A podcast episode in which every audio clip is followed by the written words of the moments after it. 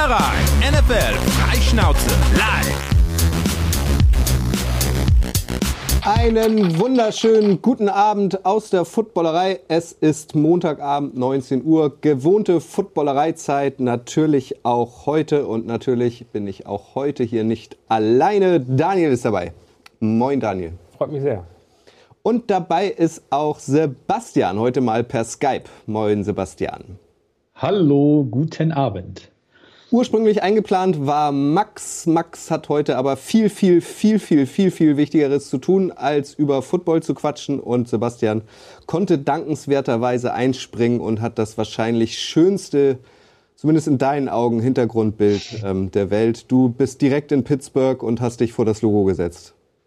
Ja, genau man, man scheut ja keine Kosten und Mühen und so. Man kann jetzt ja auch wieder reisen und äh, da habe ich das natürlich gerne in Kauf genommen.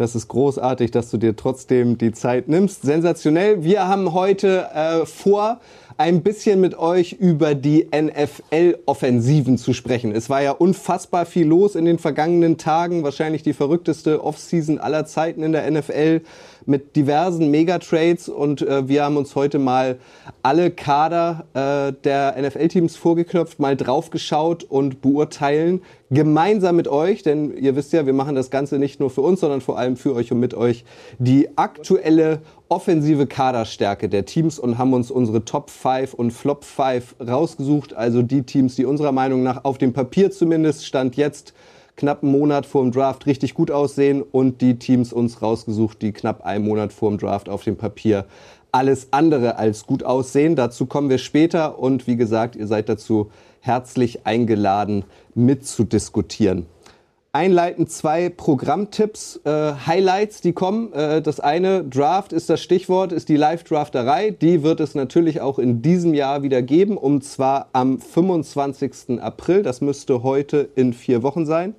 Also die Montagssendung in vier Wochen ähm, ist die Live-Drafterei live aus der Hebebühne in Hamburg. Dort simulieren wir wieder vor. Simulieren vor? Gibt's das? Vorsimulieren? Nee, simulieren. Wir simulieren, ich streiche das vor.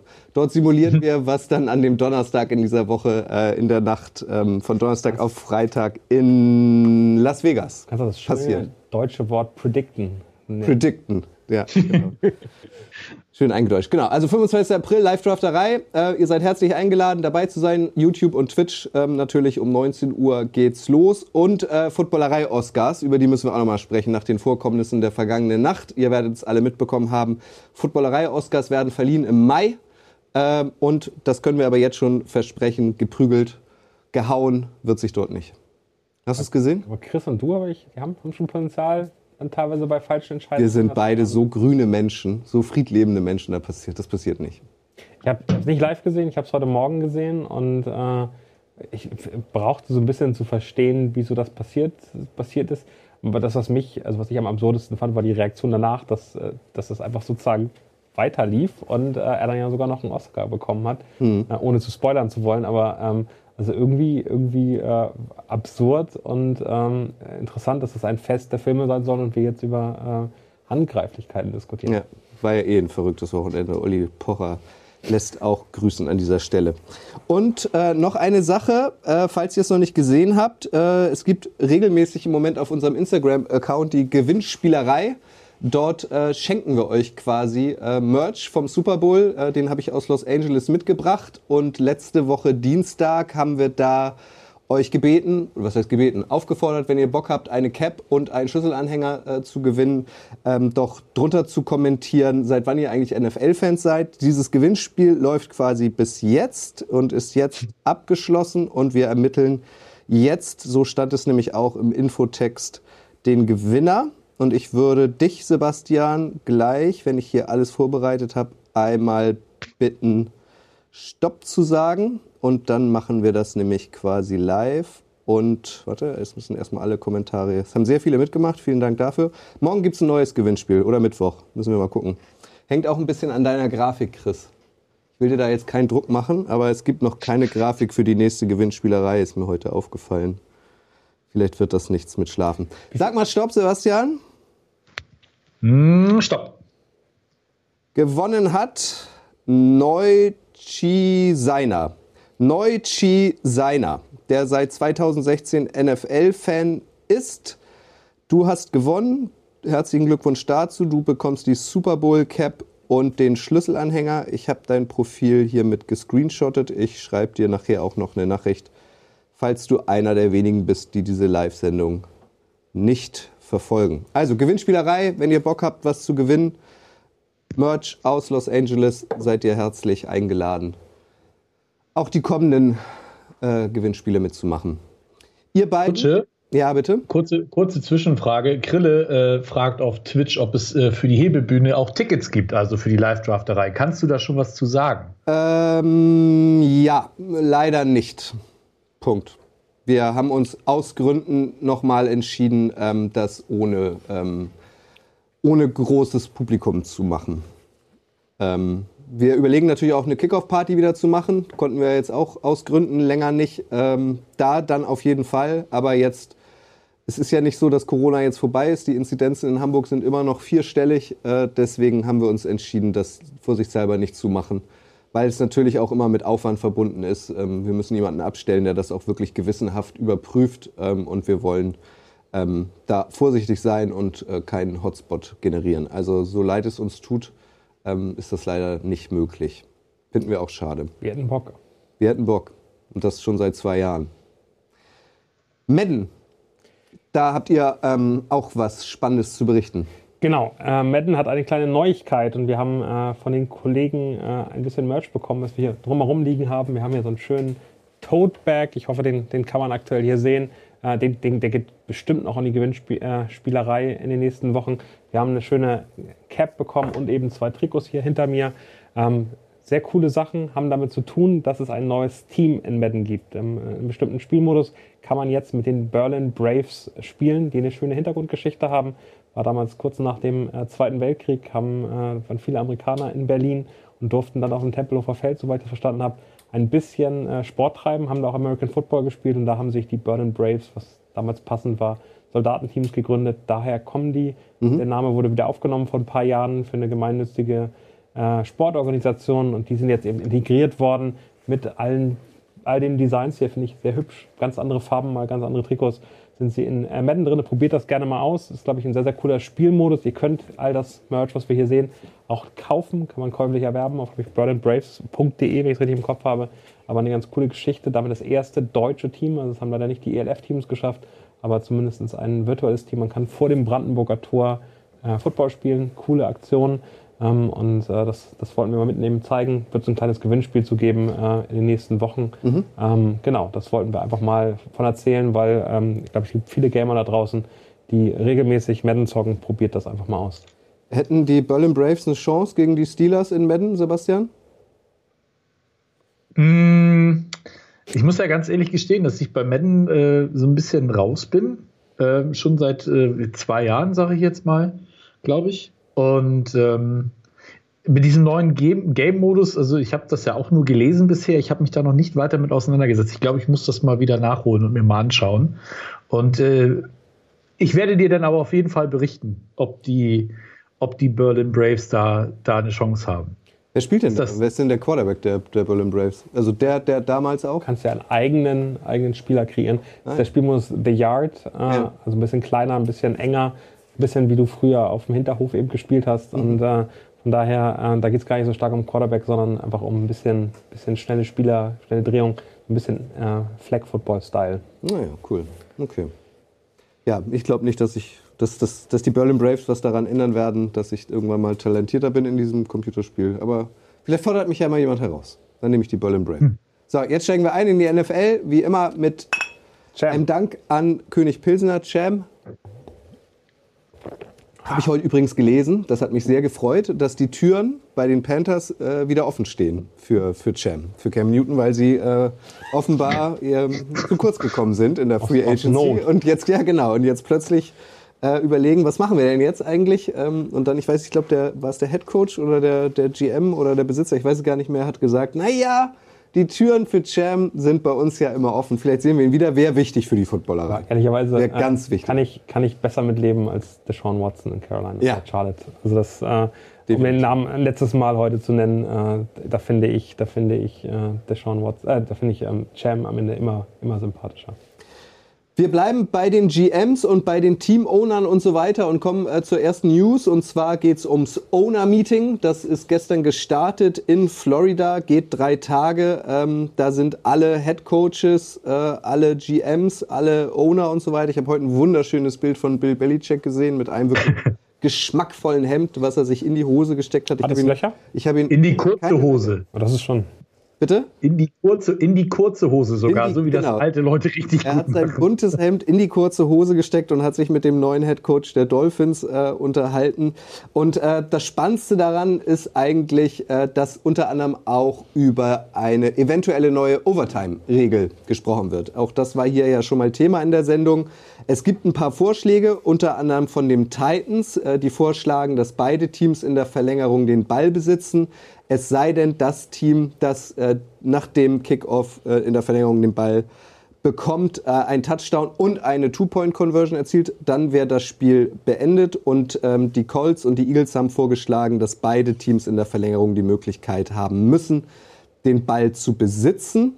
Vorsitzender dieses Komitees ist der Präsident der Atlanta Falcons, Rich McKay heißt er. Und um die Overtime-Regel zu verändern, sind 24 von 32 Ja-Stimmen nötig. Was meint ihr denn? Haben diese drei Vorschläge Aussicht auf Erfolg? Ich glaube, mich hat es etwas erschrocken, dass es drei Vorschläge gibt. Also man weiß, man braucht 24 äh, Ja-Stimmen. Bei 32 Ownern ist natürlich die Wahrscheinlichkeit, je mehr Vorschläge da auf dem Tisch liegen, äh, desto eher man sich am Ende gar nicht einigt. Ja. Ich glaube, ich wäre zufrieden gewesen, wenn da ein Vorschlag wäre, der relativ einfach gesagt hätte, ähm, gebt dem Gegner nochmal eine, eine ähm, Possession, nachdem es einen Touchdown gab, ähm, damit er versuchen kann, das hinzukriegen. Das hätte mir gereicht aus Fairnessgründen. Also ich bin sehr, sehr dafür, dass sich das verändert. Aber äh, diese ganze zwei Punkte würden dann wieder dafür sorgen, dass es zu Ende ist, bla bla bla. Ist mir alles zu viel, äh, zu viel hätte, wenn und aber. Ich würde gerne einfach klare, simple, gut verständliche ähm, Overtime-Regeln haben. Das würde mir eigentlich reichen. Was meinst du, Sebastian? Wird es Zeit, also gerade nach dem Chiefs-Bildspiel in den letzten Playoffs, dass sich da was tut? Ähm, ja, das ist ja, ist ja ein Thema, das uns wirklich schon lange begleitet. Ich denke, es wird Zeit, dass da was passiert. Ich bin da bei Daniel. Es wäre, glaube ich, besser gewesen, wenn man sich vielleicht im Vorfeld auf einen Vorschlag verständigt hätte, der, der bei allen irgendwo Anklang gefunden hätte. Dieses Ding mit den Titans da so von wegen Touchdown und Two-Point-Conversion und dann am besten noch hinten ranhängen, dass wenn einer den, den Onside-Kick per Rambona irgendwie verwandelt, dann endet das Spiel oder so. Es wird halt, weiß ich nicht, also macht das einfach, macht das eindeutig, von mir aus wie im College oder so. Aber äh, findet da auf jeden Fall bitte endlich eine, eine Lösung, die gerecht ist, weil sonst hast du jedes Mal wieder diese Diskussion und das ist auf Dauer irgendwie ermüdend, weil es muss ja nicht sein. Ja, vor allem dieses Thema schwelt ja auch schon lange. Also mindestens seit es die Footballerei ja. gibt, reden wir eigentlich jedes Jahr drüber. Overtime-Regeln müssen mal verändert werden. Das letzte Mal war es ähm, Patriots gegen Chiefs, wo die gleiche Diskussion losging. Da waren die Chiefs auf der Seite der, der Verlierer. Deshalb waren sie da ganz äh, energisch dabei, die Regel zu ändern. Dieses Mal haben sie auch zugestimmt, aber äh, mhm. jetzt sind natürlich plötzlich die Bills, die sagen, das ist so unfair, äh, da muss sich irgendwas ändern. Also es ist am Ende immer der, der da verliert, versucht das Thema zu pushen und äh, das auch zu Recht, weil am Ende ist das eine Regel, die, die irgendwie äh, gemein ist, wenn ein Münzwurf wichtiger ist als, äh, als alles andere. Im Moment dieses Owner-Meeting steigt in Palm Beach in Florida, wie gesagt. Da würde ich ja unfassbar gern mal Mäuschen spielen. Ich würde mich gern mal abends an die Hotelbar setzen und gucken, wer da eigentlich mit wem spricht und so und was da so hinter den Kulissen noch alles gedealt wird. Ich freue mich jetzt schon. Es gibt ja immer ein Gruppenbild am Ende oder mittendrin. Gab schon. Ähm, Gab's schon? Gab's schon. Ah, ich habe ja, nicht gesehen. Ist schon auf Twitter das Gruppenbild. Das sind wir so überrascht. Ah, das muss ich 32 weiße Männer, oder? Das ist so schön. Nee, da sind zwei, äh, zwei Schwarze sind dazwischen, ne? mit, mit Tomlin und Lovie Smith und dann ist da noch McDaniel und äh, ich glaube, Belichick ist gar nicht mit drauf auf dem Bild. Okay, es sind, das sind glaub, die Owner, sondern auch die Coaches dabei und die GMs teilweise. Das, äh, ja, wahrscheinlich ja. haben sie zu Olle Bill gesagt, nee, also mit deinem bunten Hemd kannst du hier nicht rein. Also das, das versaut hier. Das, das können wir gar nicht scharf stellen an die Kamera. Es waren übrigens ah. noch zwei weitere ganz spannende Themen. Also nicht, nicht nur das, sondern einmal haben sie darüber diskutiert, ob sie nicht ein äh, neues TV-Streaming-Angebot haben wollen. Wir Deutsche kennen den Game Pass. Mhm. Den gibt es in den USA ja so nicht, weil die Cable Networks die Rechte dafür haben. Aber die NFL überlegt, so Preis auf der Slide war 5 Dollar ähm, dass man in den USA auch sozusagen alle Pro Spiele Jahr oder pro Monat oder pro Monat, pro Wochenende? pro Monat natürlich. Pro Monat, okay. 5 Dollar und dafür kannst du alles an NFL-Spielen gucken, plus eben ähm, so ein paar Themen drumherum, Dokus ähm, und so weiter. Also wirklich das volle Content-Angebot. Das haben sie schon mal versucht vor so zehn Jahren Ja. mit, äh, mit NFL Now. Ich weiß nicht, ob sich irgendjemand immer noch erinnert. die Black Rule oder nicht? Also dass im Umkreis des Heimstadions das nicht gezeigt werden darf, damit die Leute ins Stadion gehen. Ja, aber äh, die ist ja nicht mehr notwendig. Also die Stadien sind ja voll. Also Hm. das kommt ja aus aller Zeit. Außer in die Jacksonville. Sehr große Probleme hat, die Hey, hey, Stadien voll hey, zu ich habe das genau gehört. Äh, von daher, von daher ist es, glaube ich, äh, hat sich ein bisschen verändert. Ähm, aber äh, das wäre ganz spannend, wenn es da kommt. Was die meisten Medien glauben, ist, dass es so ein bisschen Drohkulisse ist, damit sie noch mehr Geld von den TV-Anstalten bekommen könnten. Das würde mich jetzt auch nicht wundern. Okay. Das zweite, das ist, glaube ich, uninteressant, Ticketmaster als offizieller Ticketdienstleister muss, muss äh, erneuert werden. Das wird auch nicht jetzt entschieden, sondern erst im Mai. Aber ähm, da wollen sie natürlich noch mehr Geld haben und das wird auch dafür sorgen, dass die Tickets noch teurer werden im Stadion. Aber das äh, sind die großen Deals, mit der der NFL dann ähm, alles andere finanziert. Gut. Also, wir bleiben da dran. Ich muss dringend nach dieser Sendung mir dieses Gruppenbild angucken, da freue ich mich schon drauf. Äh, wir bleiben ein bisschen äh, in, im Bereich ähm, Streaming, wenn man so will, und zwar Hard Knocks. Die allseits beliebte Serie, die es immer äh, Anfang August gibt als Vorbereitung auf die neue Saison. Äh, da wird ja immer ein Team begleitet und heute kam raus, es werden die Detroit Lions sein. Ich weiß nicht, wie es euch geht. Ich finde das eine sehr gute Wahl, weil also der Coach ähm, ist, glaube ich, äh, auf jeden Fall ähm, ein bisschen kennenlernenswert. Ähm, bisher ist mir äh, vor allem mit ihm im Kopf geblieben ähm, seine Eröffnungspressekonferenz damals mit den Kniescheiben und wie er abgegangen ist, als die Lions seit fast genau einem Jahr mal wieder ein Spiel gewonnen haben. Ähm, ich finde aber auch äh, die Truppe mit, mit Amon Ra St. Brown natürlich irgendwie spannend. Ich bin gespannt auf Jared Goff, wie der denn eigentlich so ist. Also ich finde, das ist eine, eine sehr Hatten gute Wahl. Jared Goff nicht schon bei den Rams? Die Rams habe ich mir nicht angeguckt. Also war Ja. nicht, war nicht, war nicht Hard Knocks, sondern glaube ich äh, All or Nothing, wenn ich so die im Kopf Ja. habe, oder? Aber da, da gab es ja Ich schon. habe noch keinen, ähm, ich habe ihn bisher nicht kennenlernen dürfen, Jared Ach so. Goff. Ich freue mich aber drauf. Wie findet ihr die Detroit Lions? Ich meine, Amon Ross und Brown ist, glaube ich, der, die, der für uns die sensationelle äh, Erfahrung, mal den ein bisschen näher kennenzulernen, dem auch die Chance zu geben, dann wirklich, also so viele Stars hat das Team ja nicht, äh, da so ein bisschen auch mal äh, eine gute Rolle äh, zu bekommen, wahrgenommen zu werden. Und ich glaube, das ist cool, weil da freut sich, glaube ich, jeder von uns drauf, den mal etwas näher äh, zu sehen, ein bisschen mehr über ihn zu Ja. erfahren. Ansonsten ist das Team natürlich, also ich habe nicht das Gefühl, dass die jetzt die Moves gemacht haben, um in den nächsten, in den nächsten 17 Spielen plötzlich in die Playoffs zu spielen. Von daher ist das, glaube ich, ein Team, wo mir noch ein bisschen was fehlt. Da gäbe es Teams, ähm, die die Playoffs verpasst haben, die ich interessanter gefunden hätte. So viel kann ich verraten. Die Detroit Lions werden uns im Laufe dieser Live-Sendung nochmal begegnen. Ähm, Sebastian, Spoiler Alert. ist die Frage, ob Top oder Flop. Ja. Was lösen die, die ähm, Lions in dir aus bezüglich Hard Knocks? Naja, ich bin ja jemand, der kein Hard Knocks guckt. Ich habe noch nicht eine Folge davon gesehen und ich glaube, das wird sich auch auf der absehbaren Zeit nicht ändern. Mich juckt das ja nicht so wirklich. Warum Ähm, nicht? Was hast du denn dagegen? Nee, es ist, interessiert mich einfach nicht. Es ist einfach, es, ich habe nichts dagegen, es ist einfach nur nicht so das, äh, weiß ich nicht. Ich mag das nicht, brauche ich nicht. Okay. Ähm, die Lions sind, glaube ich, eins von drei Teams, die halt nicht hätten ablehnen dürfen. naja, gut, ich weiß nicht, welche die anderen beiden gewesen sind, aber naja. Äh, man muss natürlich gucken, was im Draft passiert. Ne? Das könnte natürlich nochmal ganz spannend werden. Ich habe jetzt einen Mock-Draft gesehen, wo die Lions an zwei Malik Willis nehmen. Das wäre natürlich nochmal eine ganz interessante Geschichte. Ähm, aber ansonsten mal schauen. Pat Cooper für unsere Podcast-Hörer oder für die, die auf Twitch unterwegs sind. Hallo Twitch, schreibt bei YouTube in die Kommentare Thema Hard Knocks. Die Raiders drehen zurzeit ihr eigenes Hard Knocks. Kann man sich jede Woche auf deren YouTube-Channel ansehen. Die Serie heißt Behind the Shield. Gibt zurzeit nur die erste Epi- Episode, bald folgt Teil 2. Also wenn ihr Bock habt, mehr über die Raiders ähm, zu erfahren, dann hat Pat Cooper einen Tipp für euch. Man muss ja sagen, das macht ja eigentlich immer zu jedes Team mittlerweile, ähm, dass sie so Kameras, Kamera-Access zulassen und dann auf ihren YouTube-Channeln ähm, was zeigen. Ich Total. gucke das immer gern. Ich gucke das super gerne. Ich habe nicht viel Zeit, alle 32 Teams zu gucken.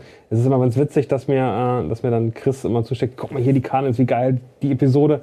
Und ich war so, ja, aber wieso will ich denn die Cardinals angucken? Die interessieren mich doch so gar nicht so doll. Gar nicht böse gegen die Cardinals, aber es ist einfach nicht dann mein Team, wo ich dann Bock habe, eine Dreiviertelstunde mir anzugucken, wie sie ähm, das Training eröffnen und was sie machen. Bei den Chiefs interessiert es mich natürlich auch. Ja. Ich habe auch mal. Das ist halt genauso mein, mein Problem. Ne? Es war bis jetzt noch nicht, es waren die Steelers noch nicht dabei, es war noch nichts, was mich jetzt so wirklich gesagt hätte, das muss ich mir jetzt unbedingt angucken. Deswegen, vielleicht wird es anders, wenn die Steelers mal dabei sind. Ansonsten passe ich.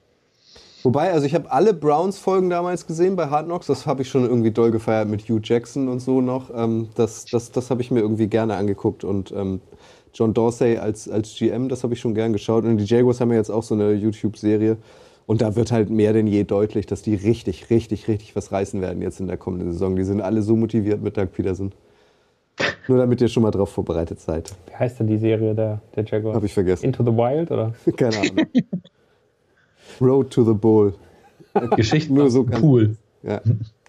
Geschichten aus Florida, ganz spannend. Rumble in the Jungle. Eine letzte Sache noch. Äh, Kyler Murray ist das Stichwort. Auch das werdet ihr alle mitbekommen haben. Da gab es ein bisschen Aufregung um ihn, weil er plötzlich seinen Instagram-Kanal aufgeräumt hat. Ähm, ich glaube, bis auf ein einziges Bild alles gelöscht hat. Auf jeden Fall alles gelöscht hat mit Cardinals-Bezug. Ist auch untergetaucht. Ähm, dann kam natürlich irgendwie Mutmaßung. Ah, sein Vertrag läuft ja auch bald aus. Da bereitet jemand seinen Abschied vor aus Arizona. Nun hat er sich aber mal wieder ähm, zu Wort gemeldet und gesagt, ich bin ein Arizona Cardinal und ich bleibe es natürlich auch. War das einfach taktisch unklug, dass er da ein bisschen aufgeräumt hat? War das ähm, vielleicht sogar gewollt, dass ähm, ein bisschen über ihn gesprochen wird? Macht das seinen Preis teurer? Was war da los?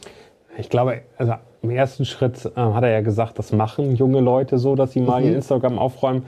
Ähm, das ist natürlich äh, einfach nur eine, nur eine, Ausrede. Was ich ganz wichtig finde, das sind eben Anfang 20-jährige, ähm, meistens noch Jungs, äh, nicht immer Männer. Und ähm, ich glaube, dass ähm, der frustriert war, wie die Saison am Ende zu Ende gegangen ist. Der hat teilweise mit, äh, mit 8-0 gestartet oder so und das Gefühl gehabt, so jetzt, wir reißen was, wir sind hier eins der Top-Teams der NFL. Und am Ende hat es dann nur so Platz 10 roundabout äh, gereicht. Und ich glaube, dass, ähm, dass das eine Frustration ist, dass, dass es dann am Ende nicht so funktioniert. Was ich eher ein positives Signal finde, dass der mehr erreichen möchte, dass der super ehrgeizig ist und dass er das äh, jetzt eben aber auch ähm, mit, ähm, mit dem Team zusammen in positive Energie umwandeln muss. Und ich glaube, da passiert der wichtige Schritt, um dann eben äh, auch wieder erfolgreich zu sein. Dass der frustriert war, das haben wir jetzt alle gesehen und das ist dann vielleicht auch nachvollziehbar. Für dich wahrscheinlich auch keine Überraschung, dass er sich jetzt öffentlich nochmal zu den Cardinals bekennt, Sebastian, oder? Nee, nee, nee. Das ist halt wirklich, wirklich wie so, so ein Off-Season-PR-Stand oder so, um sich selbst auch noch viel, so ein bisschen ins Gespräch zu bringen. Ähm, naja, es ist viel Geplänkel, viel Lärm um nichts gewesen. Chris Rodriguez, den hat das, glaube ich, auch, den hat es, glaube ich, relativ kalt gelassen, oder? Also, ah, nee, das würde ich so nicht bestätigen. Also als äh, nee, das erste Mal das so äh, aufkam und es auch Pressetexte dazu gab, da wurde er schon nervös, oder? Ich habe ihn ein bisschen nervös äh, empfunden. Ja, ich ja. habe das ein bisschen überspielt äh, in, in, in, WhatsApp und äh, hat da nicht so richtig viel zu gesagt, aber schon, also der, der, der ist ja aus seiner, sag ich mal, normalen ähm, äh, Sporterfahrung Niederlagen gewohnt. Hertha BSC-Fan ist nicht so geil. ähm, der ist äh, der ist Baltimore Orioles-Fan bei Baseball. Auch nicht so geil. Jetzt hat er, glaube ich, ein bisschen, bisschen Morgenluft gewittert, als, äh, als es dann letzte Saison gut lief. Und äh, am Ende ist er da wieder hart auf dem äh, Boden der Tatsachen gelandet. Und das hat ihn, glaube ich, schon genervt. Und dass dann noch sowas passiert. Aber ähm, der ist eben nicht so wie Nico, der einfach gewohnt ist, äh, teammäßig einfach immer zu verlieren, sondern ähm, der, der hatte schon wieder ein bisschen Hoffnung und hat gedacht, jetzt kommt's. Ich wollte mit Chris auch so ein bisschen über die Verpflichtung von Felix Magath bei Hertha sprechen. Das hat er abgebügelt. Interessiert mich nicht mehr. Ich bin weg vom Fußball. ja. Also falls ihr äh, Musikfans seid und auf die Musik von Zoe Wies steht, äh, sei euch nochmal empfohlen, Zoe Wies geht jetzt auf Tour mit Chris, mit Chris Rodriguez am Bass. Ähm, falls ihr Karten habt, grüßt ihn schön von uns, in welcher Stadt auch immer ihr euch das hm. anschaut, das geht jetzt, heute ist er glaube ich losgefahren, es geht jetzt unmittelbar los. Das Schöne, das Schöne ist trotzdem, alle zwei Wochen ist er bei uns im Lockerroom am Donnerstag. Äh, da könnt ihr auch gerne Fragen stellen, wenn ihr immer was wissen wolltet, wie es ist, mit einer 19-jährigen Superstar auf Tour zu gehen. Äh, wir werden ihn alles fragen ähm, und natürlich auch über die Foo Fighters reden äh, vom Wochenende. All solche Themen nehmen wir mit. Zu Gast ist der Rapper Pimpf am Donnerstag. Oh, Pimpf ist da? Grüß ihn bitte schön. Machen wir. Sehr gut. So, jetzt kommen wir zum ursprünglichen Thema. Unsere Top 5 und Flop 5 Offenses. Wie kommen wir drauf? Äh, ja, eigentlich bezüglich des letzten Megatrades, über den haben wir zumindest in der Sendung noch nicht gesprochen. Ähm, ein bisschen ausführlicher haben wir ihn besprochen, falls ihr es noch nicht gehört habt, in der aktuellen Folge von Icing the Kicker, unserem Podcast, den wir in Kooperation mit dem Kicker machen. Tyreek Hill ist, du wirst dich jetzt mittlerweile damit abgefunden haben, Daniel, kein Kansas City Chief mehr, sondern gehört ab sofort den Miami Dolphins. Vier Jahresvertrag, 120 Millionen ich glaube 72 Millionen garantiert, äh, 30 Millionen per Jahr. Damit ist er der bestbezahlte Receiver äh, dieses Planeten. Ähm, genau, und deswegen sind wir drauf gekommen. Falls du jetzt dich noch hier offiziell von Tyreek Hill verabschieden willst, kannst du es machen. Ansonsten ist ja auch schon ein paar Tage her. Ähm, wollen wir halt mal drauf schauen, wie ist denn das jetzt durch die ganze Personalrochade? Äh, welches Team sieht denn Stand jetzt vom Draft eigentlich, zumindest auf dem Papier, offensiv ganz gut aus. Fang du doch mal an. Ich soll die anfangen. Chiefs deiner Meinung nach Ich immer fang- noch dazu? Ich fange mit meiner Top 5 an. Ich glaube, ich kann jetzt schon sagen, die Chiefs sind nicht in den Top 5. Ah, okay. Finde ich aktuell echt schwer zu, einzuschätzen. Sie haben immer noch den Top 3 Quarterback. Ähm, aber ich habe ein bisschen, bisschen Angst bei den, ähm, bei den Signings, die sie haben. Marquise Valdes Scantling super schnell, aber hat so ein bisschen Butterfinger gehabt und die Bälle von Aaron Rodgers kommen ja eigentlich ganz gut. Also, dass der so wenig gefangen hat.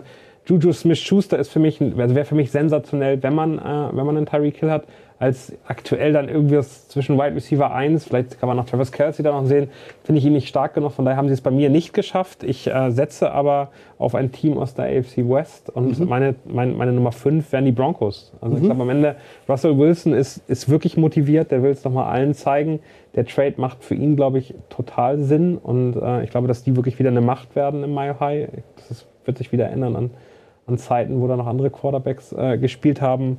Ich finde insgesamt äh, Fokus auf die Offensive Line, Offensive Tackle nochmal geguckt, dass sie sich da ordentlich verstärkt sind. Ich glaube, der wird eine, äh, also der wird Zeit haben, die er noch nie bei den Seahawks, wirklich noch nie, sogar in der Super Bowl-Saison, hatte der noch nicht mehr so viel Zeit, als er äh, in der Pocket stand. Und ich glaube, das würde ihm gut tun, weil er dann eben wirklich nochmal zeigen kann, was, was er dann wirklich kann. Der wird seinen zweiten Frühling erleben. Und ich glaube am Ende, dass ähm, die ja alles haben. Also wenn man sich die Wide Receiver anguckt, wenn man anguckt, okay, die haben jetzt den ihren stärksten Tight End verloren in Noah Fan, aber sonst ist die Offense ja einfach super stark, haben einen guten Nachwuchs äh, als Running Back äh, aufgebaut. Äh, also am Ende eine Offense, die wirklich rund ist und das haben wir jahrelang gepredigt, denen fehlt nur ein Quarterback. Jetzt haben sie den Quarterback, sie sind in meiner Top 5. Sehr gut. Äh, Some Say It's T macht das schon, indem er geschrieben hat, Spoiler, die Giants sind gleich Thema. Also wenn ihr jetzt ganz spontan oder vielleicht auch nicht spontan ähm, eine Offense habt, äh, von der ihr überzeugt seid, ähm, dass sie Stand jetzt auf jeden Fall ähm, offensiv eine große Rolle spielen wird und zur Creme de la Creme in der NFL gehören wird, schreibt es gerne in die Kommentare. Wen würdest du als erstes in deinen Top 5 nennen wollen, Sebastian? Hm, als erstes aber dann nicht irgendwie in, in, in der bestimmten Reihenfolge ähm, muss man, finde ich, immer noch den Super Bowl-Champ, äh, den akti- äh, amtierenden nennen, die, die LA Rams, die ja zwar Robert Woods und abgegeben haben, allerdings erst nachdem sie sich mit Allen Robinson verstärkt haben. Ähm, sie haben immer noch mit Cooper Cup einen der, der allerbesten Wide Receiver. Ich hoffe und nehme an, dass Cam Akers nächste Saison auch wieder komplett fit ist. Und äh, ja, Matt Stafford hat eben gezeigt, dass äh, er es jetzt eben schaffen kann, mit dem richtigen Team äh, den Super Bowl zu gewinnen. Wie gesagt, raus aus Detroit, rein nach LA und dann hast du eben halt auch noch ein offensives Mastermind mit, mit Sean McVay, der eben jetzt auch dieses Mal, ich sag mal, diesen, diesen Monkey von seinem Rücken gekriegt hat mit, äh, mit der Super Bowl-Niederlage damals, ähm, wo es nicht geklappt hat äh, gegen die gegen die Patriots und äh, jetzt hat er es eben geschafft und ich finde, dadurch sind die, die Rams an sich äh, nicht schlechter geworden in, in der Offense. Sie haben, wie gesagt, äh, OBJ ist zwar Free Agent, das kann aber sein, dass der immer noch zurückkommt. Muss man auch abwarten, wie das mit der Verletzung und sowas bei ihm weitergeht, ob das überhaupt noch, noch relevant ist. Aber ansonsten, du hast Cooper Cup, du hast eben äh, Aaron Robinson, du hast Van Jefferson noch, Cam Akers. Also das ist eine, eine Offense, die für mich auf jeden Fall immer noch in die Top 5 der, der NFL gehört. Ich nehme den Super Bowl Champion ein Jahr zuvor, ähm, wo dann der Quarterback sich entschieden hat, aus der Rente doch wieder ähm, in die äh, Liga zurückgespült zu werden. Tom Brady, Tampa Bay Buccaneers. Ähm, da kann man auf jeden Fall, finde ich, schon vom Brady-Effekt sprechen. Ne? Plötzlich hat äh, Ryan Jensen verlängert. Ähm, dann haben sie auch noch Shaq Mason geholt ähm, für die, für die O-Line, die sie, ähm, den sie schon ähm, oder den Ole Brady schon äh, von den Patriots kennt. Leonard Fournette hat verlängert, Chris Godwin haben sie gefranchise-tagged, Mike Evans ist noch da, Russell, Russell Gage jetzt als, als dr- dritter Receiver, bin ich gespannt, wie der da funktioniert. Ähm, also die Offense sieht schon ganz gut aus. Gronk hat sich tatsächlich immer noch nicht geäußert, ne? Erstmal, du hast, glaube ich, meinen Newsletter gelesen, der am Samstag rausging. Der hieß der Tom Brady-Effekt. Äh, Ach, echt? Also von daher Ah, äh, kann ich gerne Werbung für machen. Meldet euch gerne an auf footballerei.de slash Newsletter. Kriegt ihr jeden Samstag, Vormittag einen kleinen Newsletter, ähm, der sich groß ums Deutschlandspiel handelt, aber auch alle NFL-News einmal zusammenfasst. Also da haben wir schon drüber geredet. Sensationell. Also was äh, der Effekt äh, des Altmeisters und dann direkt der Ryan Jensen als erste als erster Signing und dann, du hast vollkommen recht, Gronk ist äh, noch ganz spannend. Also eigentlich sah es ja so aus, dass Tom Brady weg ist und Gronk trotzdem weitermacht. Da waren die Bills mal im Gespräch. Äh, er hat selbst gesagt, er möchte mit Joe Burrow spielen und am Ende vielleicht, vielleicht retired er dann trotzdem. Also das wäre überraschend. Ähm, was dagegen spricht, ist, dass er ähm, die ganze Offseason schon trainiert hat bei den Buccaneers im Trainingszentrum, hat also weiter dafür gesorgt, dass er topfit ist, vielleicht sogar noch fitter ist als die Saison davor. Das heißt, ich glaube, wir werden ihn schon auf dem Feld sehen. Vielleicht hat er noch ein bisschen die Frage, ob er noch woanders was versucht, ob er es doch bei den Bucks macht. Äh, und Bronco, ähm, also äh, Jones ist dann auch, auch weg. Also das ist, glaube ich, nochmal ein Running Mhm. Back, den sie weniger haben. Ist spannend, ob sie wirklich älter werden. Ich glaube, das Alter ist aber eher in der Defense relevant und nicht in der Offense. Ja, also die sind auf jeden Fall weiterhin im äh, Win-Now-Modus, genauso wie die Rams. Also die beiden Teams werden, Ja. denke ich mal, da muss Und- man jetzt nicht groß in die, in die Kugel gucken, ähm, eine große Rolle spielen. Ja, Sebastian? Ja. Äh, Chris Godwin hat sogar schon verlängert. Also er hat nicht nur seinen Franchise-Tag, oder er wurde ja nicht nur gefranchise-tagged, die haben ihn ja sogar schon direkt äh, verlängert. Also das war ja auch, wie du schon sagst, Tom Brady äh, sagt, er kommt wieder und auf einmal fallen alle Dominos und alle bleiben und ne, man dachte, das Team bricht auseinander, ja, Pustekuchen. Und ähm, wie gesagt, dennoch Russell Gage dazu, also schlechter geworden sind die auch auf gar keinen Fall. Und sie kommen nach München, die Buccaneers. Und sie kommen noch mit. Nicht im November, ähm, da freuen wir uns auch schon alle drauf.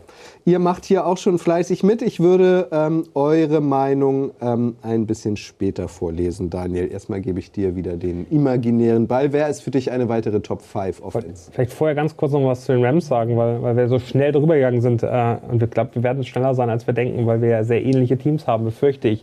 Äh, sowohl die Rams als auch die Bucks waren noch auf meiner Liste, von daher so viel habe ich Ja, gar nicht mehr. mir auch. fand die Rams aber, aber äh, nochmal wirklich spannend, ähm, weil da ein bisschen OBJ wirklich noch eine Frage ist. Äh, der am Anfang gesagt, der signed auf jeden Fall. Jetzt mit Alan Robinson, dafür ist Robert Woods gegangen. Also es ist schon ganz interessant zu sehen, wie die sich verändern und was die machen. Und auf Alan Robinson ist einer der Spieler, auf den ich wirklich, Ja. wirklich gespannt bin, weil die letzte Saison war Arbeitsverweigerung. Also da wollte der auch wirklich nicht. Und das äh, ist ja immer so ein bisschen die Frage, was, was heißt das für einen Charakter? Was, was macht er jetzt, wo er ein bisschen mehr Geld verdient, wo er das Gefühl hat, Anerkennung zu bekommen? Ähm, das wird echt interessant, äh, wie sich diese, diese Offense dann auf dem Niveau weiter, äh, weiterentwickelt. Also das wird spannend. Stafford ja auch verlängert, ne? Genau. Ähm, und OBJ kann sich jetzt ja plötzlich eine Rückkehr zu den Browns vorstellen. Da muss Baker Mayfield auch sagen, hey, was willst du denn? Oder? Aber Jarvis Landry da ja auch noch unterwegs ist. Ich glaube, das sind echt, das sind noch so viele Elemente. Ich habe gerade gelesen, Jarvis Landry möchte 20 Millionen im Ja, Jahr ja, verdienen. ja, ja, auch ja, gelesen. also, äh, wie willst du du das? doch auch, oder nicht? Ja, möchte ich ja auch. sagen, ja. Ich meine, wenn Christian Kirk 20 Millionen kriegt, dann kann man auch einen Jarvis Landry 20 Millionen geben. Da bin ich auch dabei. Aber es sind eben am Ende nicht die Jaguars. Nee, mein, mein Team in den Top 5 sind auf jeden Fall die Bengals. Also ich glaube, die haben ähm, einen, einen Quarterback, der gezeigt hat, dass das kann. Bei aller Kritik, die ich letztes Jahr hatte, dass sie eigentlich noch zu jung sind und nicht zu, zu doll freuen, ähm, haben, sie, haben sie bewiesen, dass sie was können, dass das, das, das, das, das Duo am Ende funktioniert. Receiver, Quarterback. Und was ich so spannend finde, wenn man jetzt sich überlegt, der Typ hat plötzlich viel mehr Zeit, der muss nicht mehr in seinem Leben rennen, der liegt nicht alle drei Minuten auf dem, auf dem Hosenboden, sondern er kann wirklich mit Zeit was machen.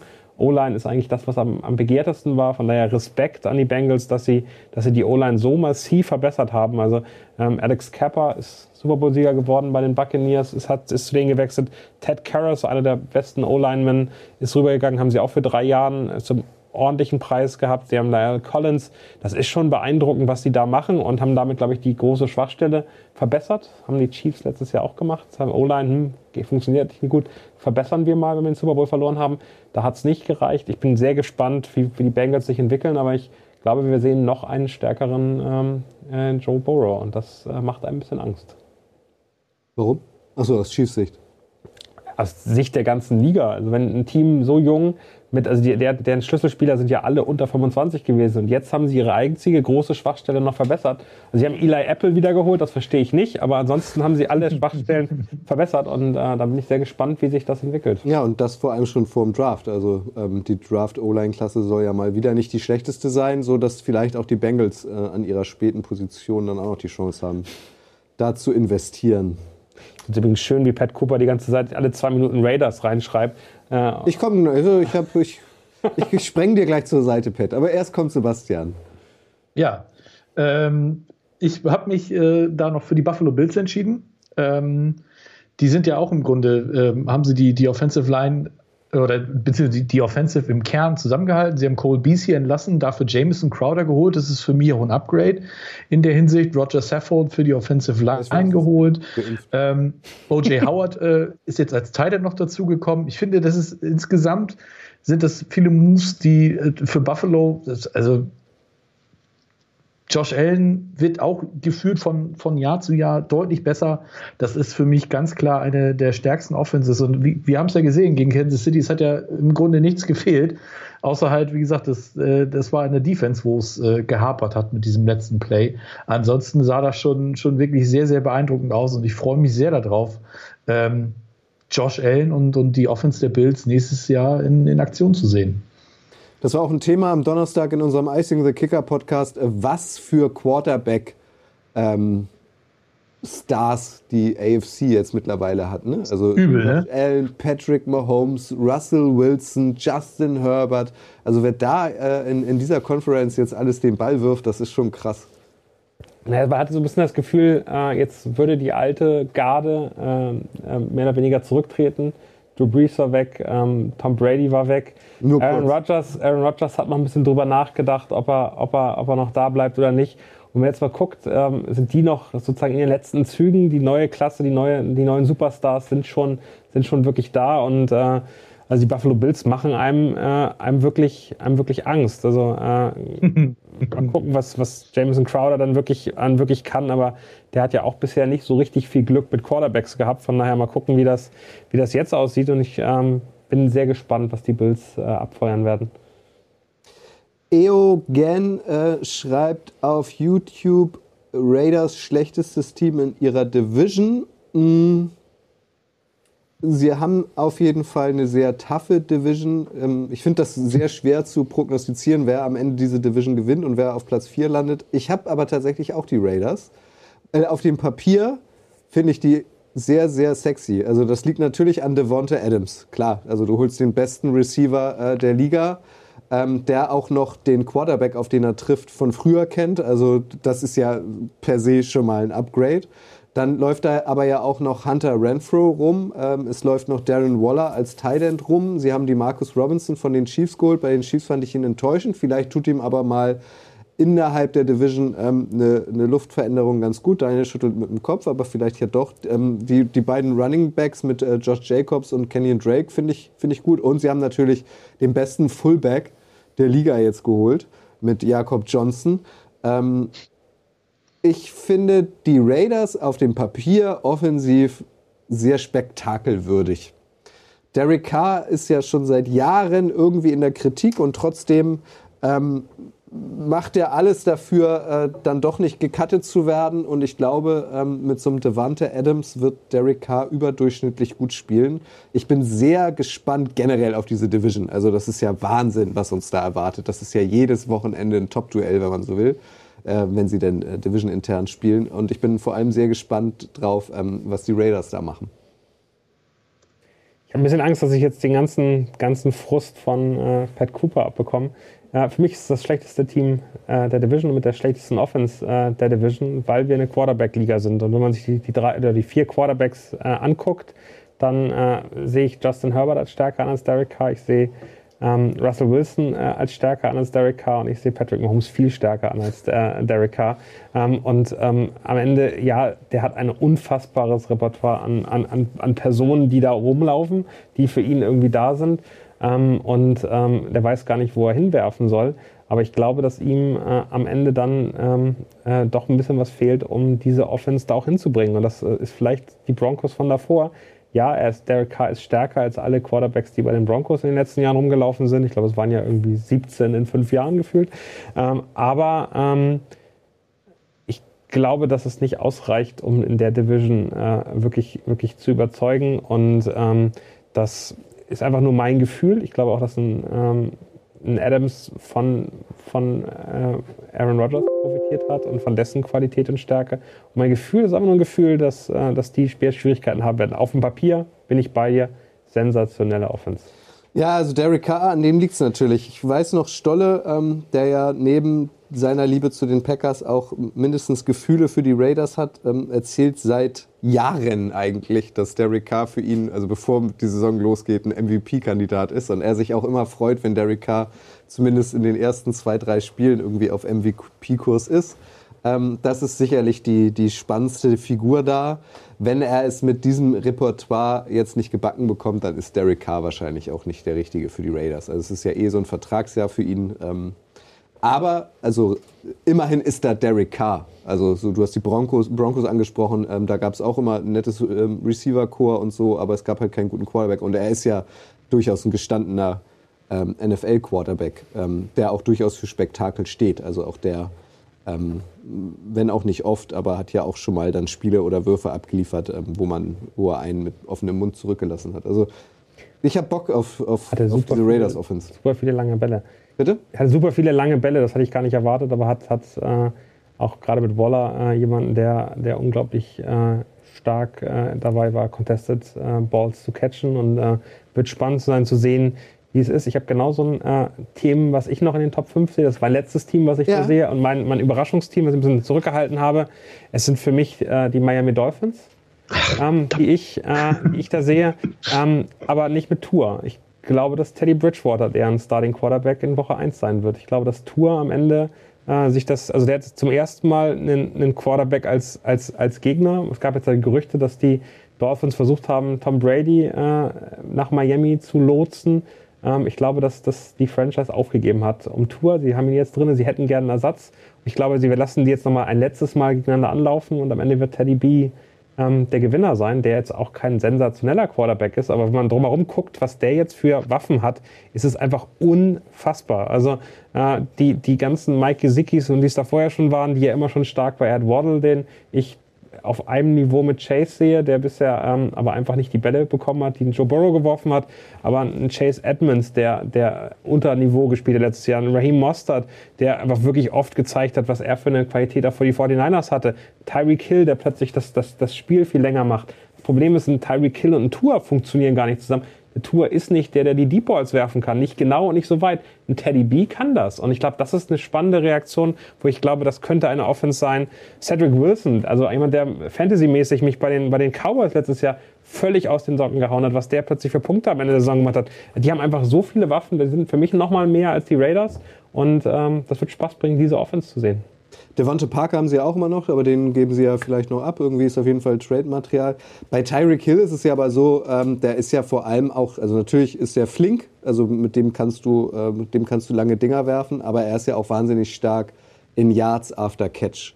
Und das kann Tour ja natürlich. Irgendwie sichere, kurze Pässe und dann wird Hill schon irgendwie was draus machen. Ähm, sieht dann statistisch natürlich auch wieder super aus, weil es spielt auf beide ein, auf Tour und auf, auf Hill äh, die Yardanzahl. Also er ist ja nicht, das, ich finde, das darf man nicht vergessen, er ist ja nicht einer, der nur die langen Bälle Nein, aber lass uns mal gucken, wieso hat Tyreek Hill so viel Yards after Catch? Das sind ja nicht die typischen Slot-Receiver-Bälle auf dem Tight End, wie ein Gronk in seiner Höchstzeit oder wie ein Kelsey, die dann nochmal irgendwie zwei, äh, äh, zwei, zwei Verteidiger ausstehen lassen, sondern das sind diese typischen Bälle, wo äh, Tyreek Hill einfach diesen halben Meter schneller ist als ein, als ein Verteidiger, weil er einfach diese krasse Grundgeschwindigkeit hat, kriegt den Ball und kann dann sozusagen weiter beschleunigen. Das hat damit zu tun, dass für mich Mahomes unglaublich gut in diesen Lauf reinwerfen konnte auf irgendwie eine Briefmarke. Gleichzeitig Tyreek Hill gute Hände hat. So schnell war, dass er eben diesen halben Meter Vorsprung hatte. Teilweise irgendwelche Crossroads, wo es dann wirklich quer übers, übers, Bild, äh, übers, übers äh, Feld ging, gefangen hat und dann weiterziehen konnte. Der braucht ja die Geschwindigkeit. Da, wo Tour die sicheren Bälle hinlegt, ist Tyreek Hill für mich äh, nicht die Gefahr und wird äh, direkt sozusagen äh, dann gesehen und von zwei, zwei Leuten gedoppelt. Ich glaube nicht, dass Tour der richtige Quarterback für diesen Move ist und ich glaube, das wissen die Dolphins. Ist auf jeden Fall eine Prediction, dass äh, in Woche 1 für die Dolphins Teddy Bridgewater anstelle von Tour starten wird. Wie siehst du das, Sebastian? Also es ist ja auch ein neuer Headcoach da mhm. den Dolphins. Vielleicht kann der bei Tour nochmal was rauskitzeln, was er bisher nicht äh, zeigen konnte. Glaubst du das auch? Ähm, ja, ich hätte tatsächlich Miami auch noch als, als Überraschungsteam, ähm, weil die haben ja auch äh, Offensive Line haben sie verstärkt. Das war ja auch eine Baustelle, die sie mal hatten. Teron Armstead geholt. Da muss man natürlich abwarten, ob der das wirklich auch mal schafft, wirklich eine ganze Saison fit zu bleiben. Aber ansonsten finde ich, Tua und Jalen Waddle haben letztes Jahr gezeigt, dass die wirklich auch aus, aus Alabama-Zeiten noch eine, eine, eine wirklich gute Chemie haben. Das hat wirklich sehr, sehr gut funktioniert und hat mir auch echt gut gefallen. Ich hatte Waddle im, im Fantasy, da hat er ganz gut abgeliefert.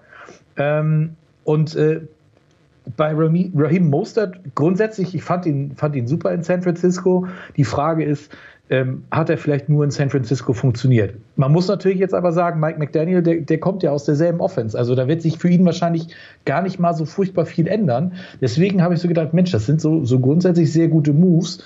Und ähm, ich hoffe, dass die Tour jetzt einfach auch wirklich nochmal eine, eine ernsthafte Chance geben, weil ich, bei aller Liebe mit Teddy Bridgewater kann ich überhaupt nichts anfangen. Also rein gar nichts. Und für mich, äh, das ist, der ist maximal ein Backup und, und die Lösung für, für die zwei, drei, vier Spiele, die Tour, den ja auch gerne mal noch ausfällt in der Saison. Der müsste halt auch mal sehen, dass er ein ganzes Jahr fit bleibt und konstant Leistung abliefern kann. Und ähm, ja, ich, äh, ich bin sehr gespannt, was da in Miami passiert, weil so grundsätzlich die Moves haben mir schon, schon gut gefallen, ja. Sebastian, siehst du denn eine Möglichkeit, Ali Ramadani sagt das gerade in den Kommentaren, ich glaube, wenn Teddy und Tour nicht funktionieren, traden die Dolphins für Jimmy G. Wer wieder ein 49er-Coach kennt ihn. Wäre das für dich die mhm. Entscheidung? Ich glaube, wenn du ihn günstig kriegen kannst, wäre das, wär das definitiv eine Option. Ne? Also ich glaube, da, da könnte durchaus noch einiges passieren. Auch ein Baker Mayfield ist ja noch, äh, ich sage mal, zu haben. Stelle ich mir auch irgendwie spannend vor in, in, in so einer Offense. Ähm, mal gucken. Ich, wie gesagt, ich glaube, sowohl Jimmy G, also zwei äh, Second-Round-Picks werden sie nicht kriegen für ihn. Das können sie sich, glaube ich, abschminken. Ähm, aber das hat Remo letzte Woche halt auch schon gesagt. Also er hofft halt, dass Jimmy noch bewegt wird, damit, äh, damit du mit Trey Lance auch wirklich mal was, was machen kannst in der Offense, damit er überhaupt zeigen kann, dass er diese drei First-Round-Picks, die sie im Prinzip ausgegeben haben für ihn, äh, dass, er die, dass er das auch wert ist. Ähm, Jimmy G, Baker, ja, ein von beiden, warum nicht? Aber sind nicht Teddy Bridgewater und Jimmy Garoppolo dann letztlich so eine Ebene?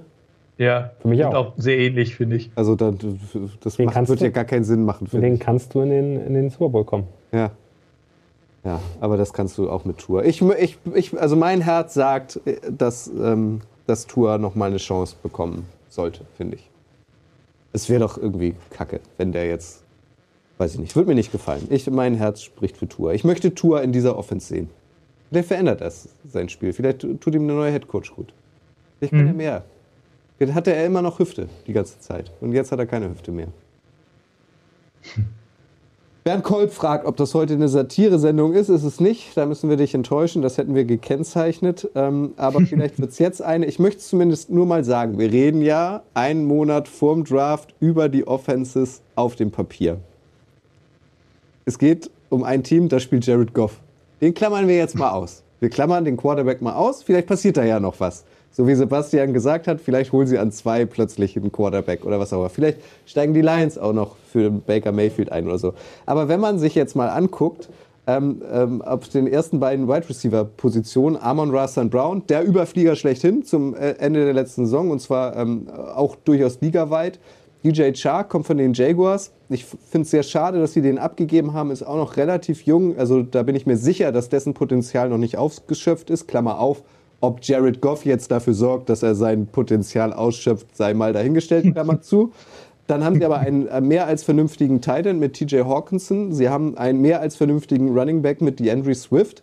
Das sieht im Vergleich zu vielen anderen Teams in der NFL, finde ich, Klammer auf, Jared Goff äh, ausgeklammert, Klammer zu, echt gut aus. Also ich finde, die Lions, gerade in der Division, ähm, müssen sich zumindest offensiv gar nicht so doll verstecken. Wie findet ihr das? Satire? Müssen wir, müssen wir drüber reden? Nein. Gut. Ich würde sie, gleich- sie bei den schlechtesten fünf vielleicht nochmal erwähnen. Gut, das ist Ah. doch schön. Aber Und- ah, nee, lass uns, lass uns ein bisschen reingehen. Können wir da. Also ich finde, ich find, die Frage ist ja, welchen Quarterback siehst du denn im Draft, der da was verändern kann? Malik Harris, ein Pickett mit seinen kleinen Händen. Ähm, jetzt gab es den, äh, wie hieß der Kollege, der jetzt, der, der von den Steelers gerade zum äh, Abendessen eingesetzt wurde, der dritte große. Ähm, Desmond Ritter, war, der, war Genau. der das? Genau, der, der irgendwie, das, das sind die drei Quarterbacks, die da sind. Ich habe letztes Mal, als ich hier war, mit Flo drüber gere- ge- gerätselt, ob in der in Top 10 so ein Quarterback gepickt wird. Das sieht jetzt gerade danach aus. Es kann auch gut sein, dass die Lions was picken. Aber da ist doch niemand dabei, der direkt funktionieren wird. Nein, definitiv nicht. Aber es ist durchaus. Wie, wie stellst du dir das dann vor auf der wichtigsten Position? Wie gesagt, ich klammer Jared Goff aus. Also ist nicht ganz unwichtig, diese Position, aber mir gefällt, mir gefallen vor allem die beiden Receiver, weil sie jung sind, weil sie noch Potenzial haben. Ich finde, sie sind auf Tight End und auf Running Back im Vergleich zu einigen anderen Teams ähm, gut aufgestellt. Also wir reden hier über die Lions, ne? Also deswegen, ich komme drauf. Ich habe sie hier auch stehen, ähm, auch von vornherein so ein bisschen weiter unten, aber weil gefragt wurde, ob es ähm, eine Satiresendung ist. Das wäre eine Mannschaft, also von den Lions erwartet man ja per se gar nichts. So, also die Lions sind ja einfach notorisch erfolglos, sogar in dieser Division. Und das ähm, ist zumindest stand jetzt auf dem Papier eine Mannschaft, die ich mir ganz gerne angucke. Und auch deswegen, deswegen habe ich es vorhin auch gesagt, bin ich sehr gespannt auf Hard Knocks dieses Jahr, weil ähm, über die die Lions ist man selten, äh, zumindest auf dieser großen Bühne, so dicht rangekommen. Ich bin mal, ich würde es ihnen irgendwie auch gönnen. Ich habe so ein Herz für Mannschaften, die notorisch erfolglos Ich, sind. darf ich eine schöne Überleitung versuchen? Ja, gerne. Glaubst du nicht, dass es sein könnte, wenn du dir jedes Spiel von den Lions anguckst, dass du einfach einschläfst, weil das so langweilig ist? Nee, das glaube ich auf gar keinen Fall, weil ähm, es war immer Drama, zumindest in der letzten Saison bei den, bei den Lions. Also sie haben ja wahnsinnig viele, viele Spiele verloren, aber irgendwie immer unglücklich. Es war ja immer knapp. Und dieses Ich fand auch gerade zum Ende hin wurde es auch nochmal richtig heiß. Also Ja, eben. als Rodgers Spiel- richtig heiß gelaufen ist, das war schon, schon nett anzusehen. Also Genau, und dann kurz vor Weihnachten, als das gesamte Stadion da explodiert ist und ich so, ich sogar auf der heimischen Couch gespürt habe, äh, dass sie das erste Mal seit fast genau einem Jahr gewonnen haben, ähm, das, das war okay. Ich, ich finde die Lions irgendwie, ich würde es ihnen gönnen. Und sie haben halt nicht, sie spielen halt nicht in der AFC West. In der AFC West müssten wir jetzt nicht drüber sprechen. Versuch's, Aber- versuch's noch mal. Glaubst du denn, dass sie dann ausgeschlafen genug sind dafür? Das weiß ich nicht. Aber das, und da kommen wir zu einem kleinen Zwischenthema, ist natürlich auch nicht ganz unwichtig. Richtig? Genau, wir haben uns äh, ein bisschen damit beschäftigt, äh, zusammen mit unserem Partner Emma haben wir darüber diskutiert, wie wichtig ist Schlaf eigentlich für Athleten, wie wichtig ist Schlaf dafür, dass äh, du, du hier fit bist. Ich meine, wir haben es alle gelernt. Äh, mein Flo ist da unser, unser großes Vorbild, äh, der einfach jedes Nachtspiel, jedes äh, Monday Night und Thursday Night Spiel letzte Saison geguckt hat, trotzdem topfit war, jedes Mal auf dem Golfplatz äh, überzeugt hat, was ich gehört habe und äh, danach eben immer auch ein Frühstücksei produzieren konnte. Wir haben uns mit Emma zusammengesetzt und haben mal gesagt, wie wichtig ist eigentlich Schlaf?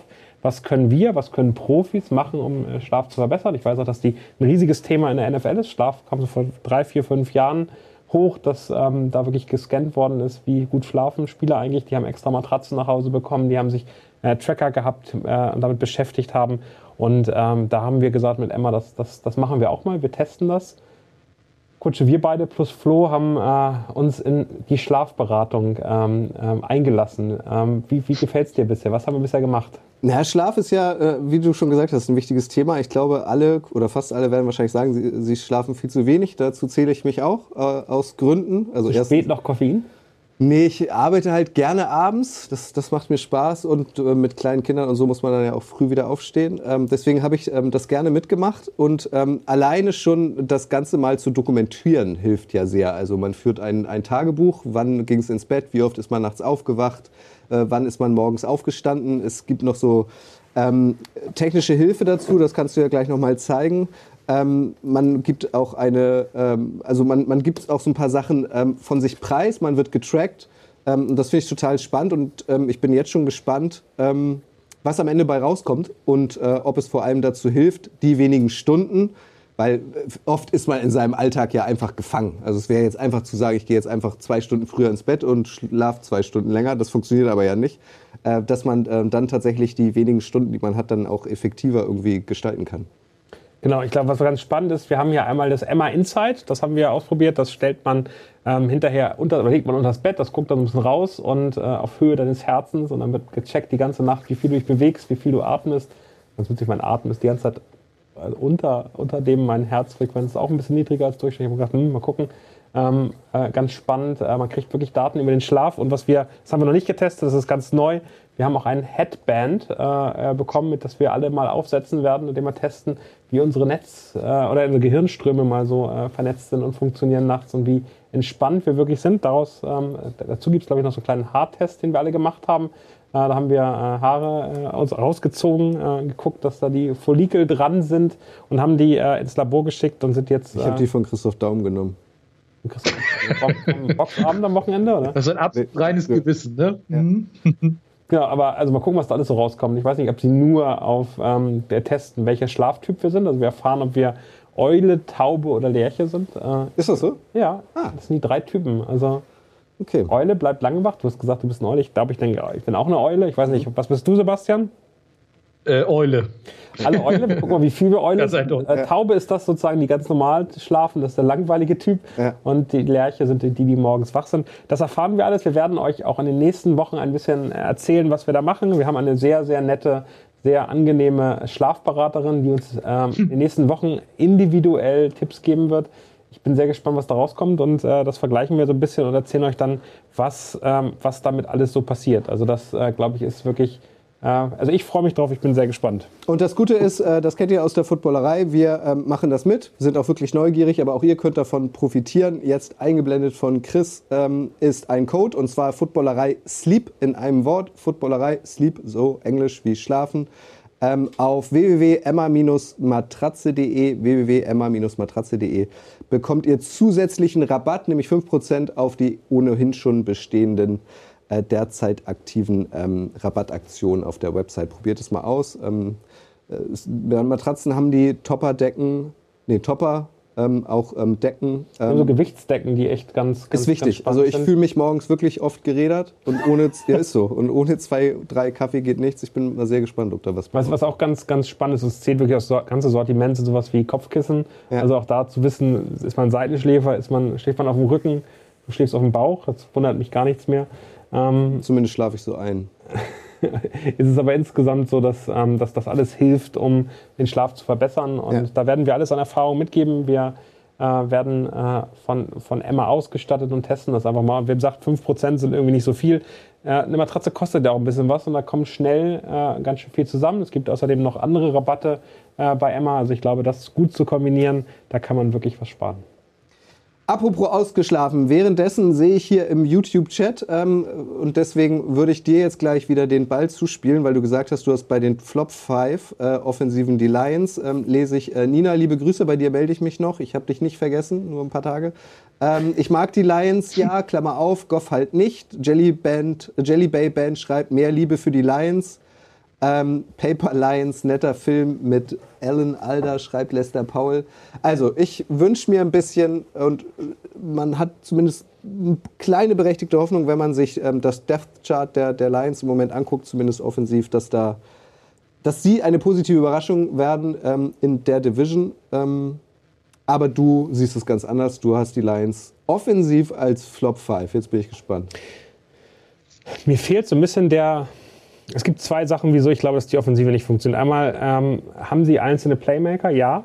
Die Andrew Swift würde ich mir gerne in anderen Teams angucken, wo er wirklich, äh, wirklich einen Impact haben kann.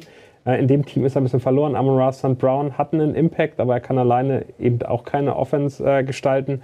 DJ Shark hat ähm, über Jahre äh, gezeigt, dass er nicht mehr als ein durchschnittlicher Wide Receiver ist. Sie haben noch Khalif Raymond geholt, zwei Jahres Deal, erwarte ich auch nicht viel.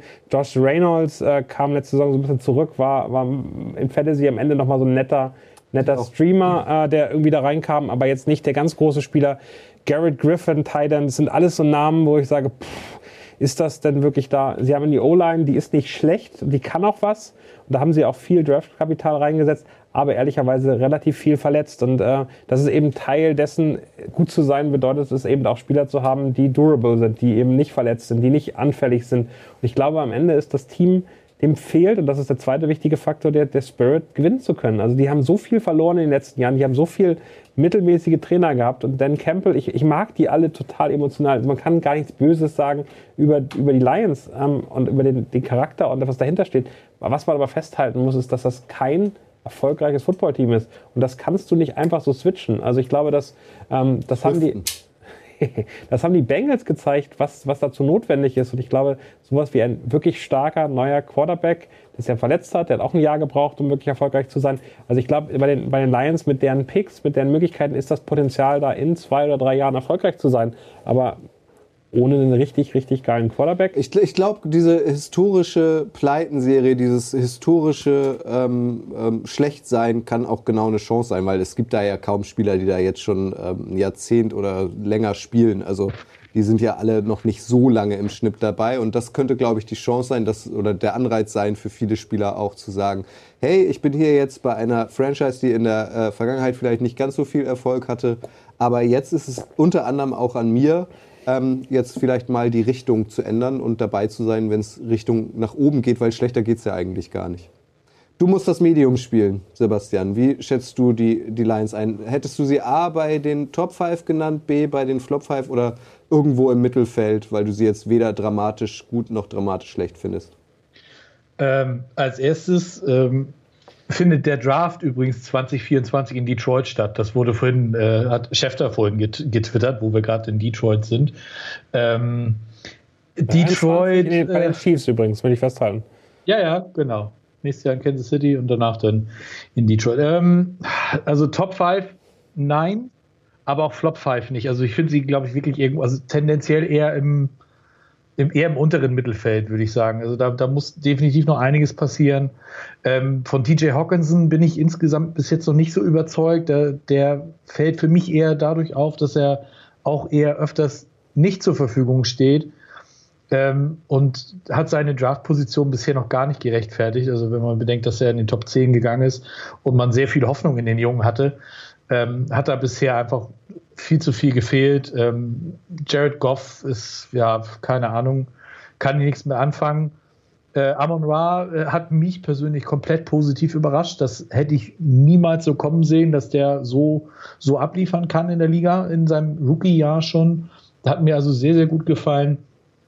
Aber ansonsten, ja, die Andre Swift, ja, weiß ich, ich weiß nicht. Also da muss definitiv noch was kommen. Ähm, so von der Sache her, wie schon gesagt, also so wie sie letzte Saison, Ende der letzten Saison gespielt haben, es hat unheimlich Sympathien für die geweckt, finde ich. Also die und Campbell, der gut, Schuhan hat gesagt, nee, darfst nicht machen als Headcoach da so so nah am Wasser gebaut und so. Ich fand es aber schon sehr sympathisch. Ähm, ich bin gespannt, was da in Detroit noch passiert. Ähm, aber mehr als Mittelfeld ist da für mich nicht drin. Aber jetzt haben wir ungefähr zehn Minuten über die Detroit Lions gesprochen. Und das ist es schon mal wert, weil es gab in der Geschichte der Footballerei selten zehn Minuten, äh, ja. wo wir mal über die Detroit Lions gesprochen haben. Und wenn dann wahrscheinlich äh, immer negativ. Wahrscheinlich ja. Wir lassen es mal so stehen. Ähm, ihr macht's äh, ja schon fleißig im Chat. Ähm, wenn ihr uns später als Podcast hört, lasst uns gerne via Twitter, via Instagram oder per Mail an redaktion.footballerei.de euer Feedback da ähm, und ja, listet im Idealfall eure Top 5 und Flop 5 auf. Sebastian, wer ist denn mhm. für dich definitiv ein Flop 5 Kandidat? Rein äh, vom Papier aus betrachtet ähm, offensiv. Ja, ich, also es gibt, gibt tatsächlich viele Teams und ähm, eins, was ich da auf jeden Fall nennen muss, auch wenn ich da vielleicht äh, Ärger bekomme, sind die Carolina Panthers, ähm, die sicherlich mit Christian McCaffrey nominell einen der besten Running Backs der Liga haben, der aber dieses Riesenproblem hat, seit er seinen Vertrag unterschrieben hat, ist er eigentlich fast nur noch verletzt.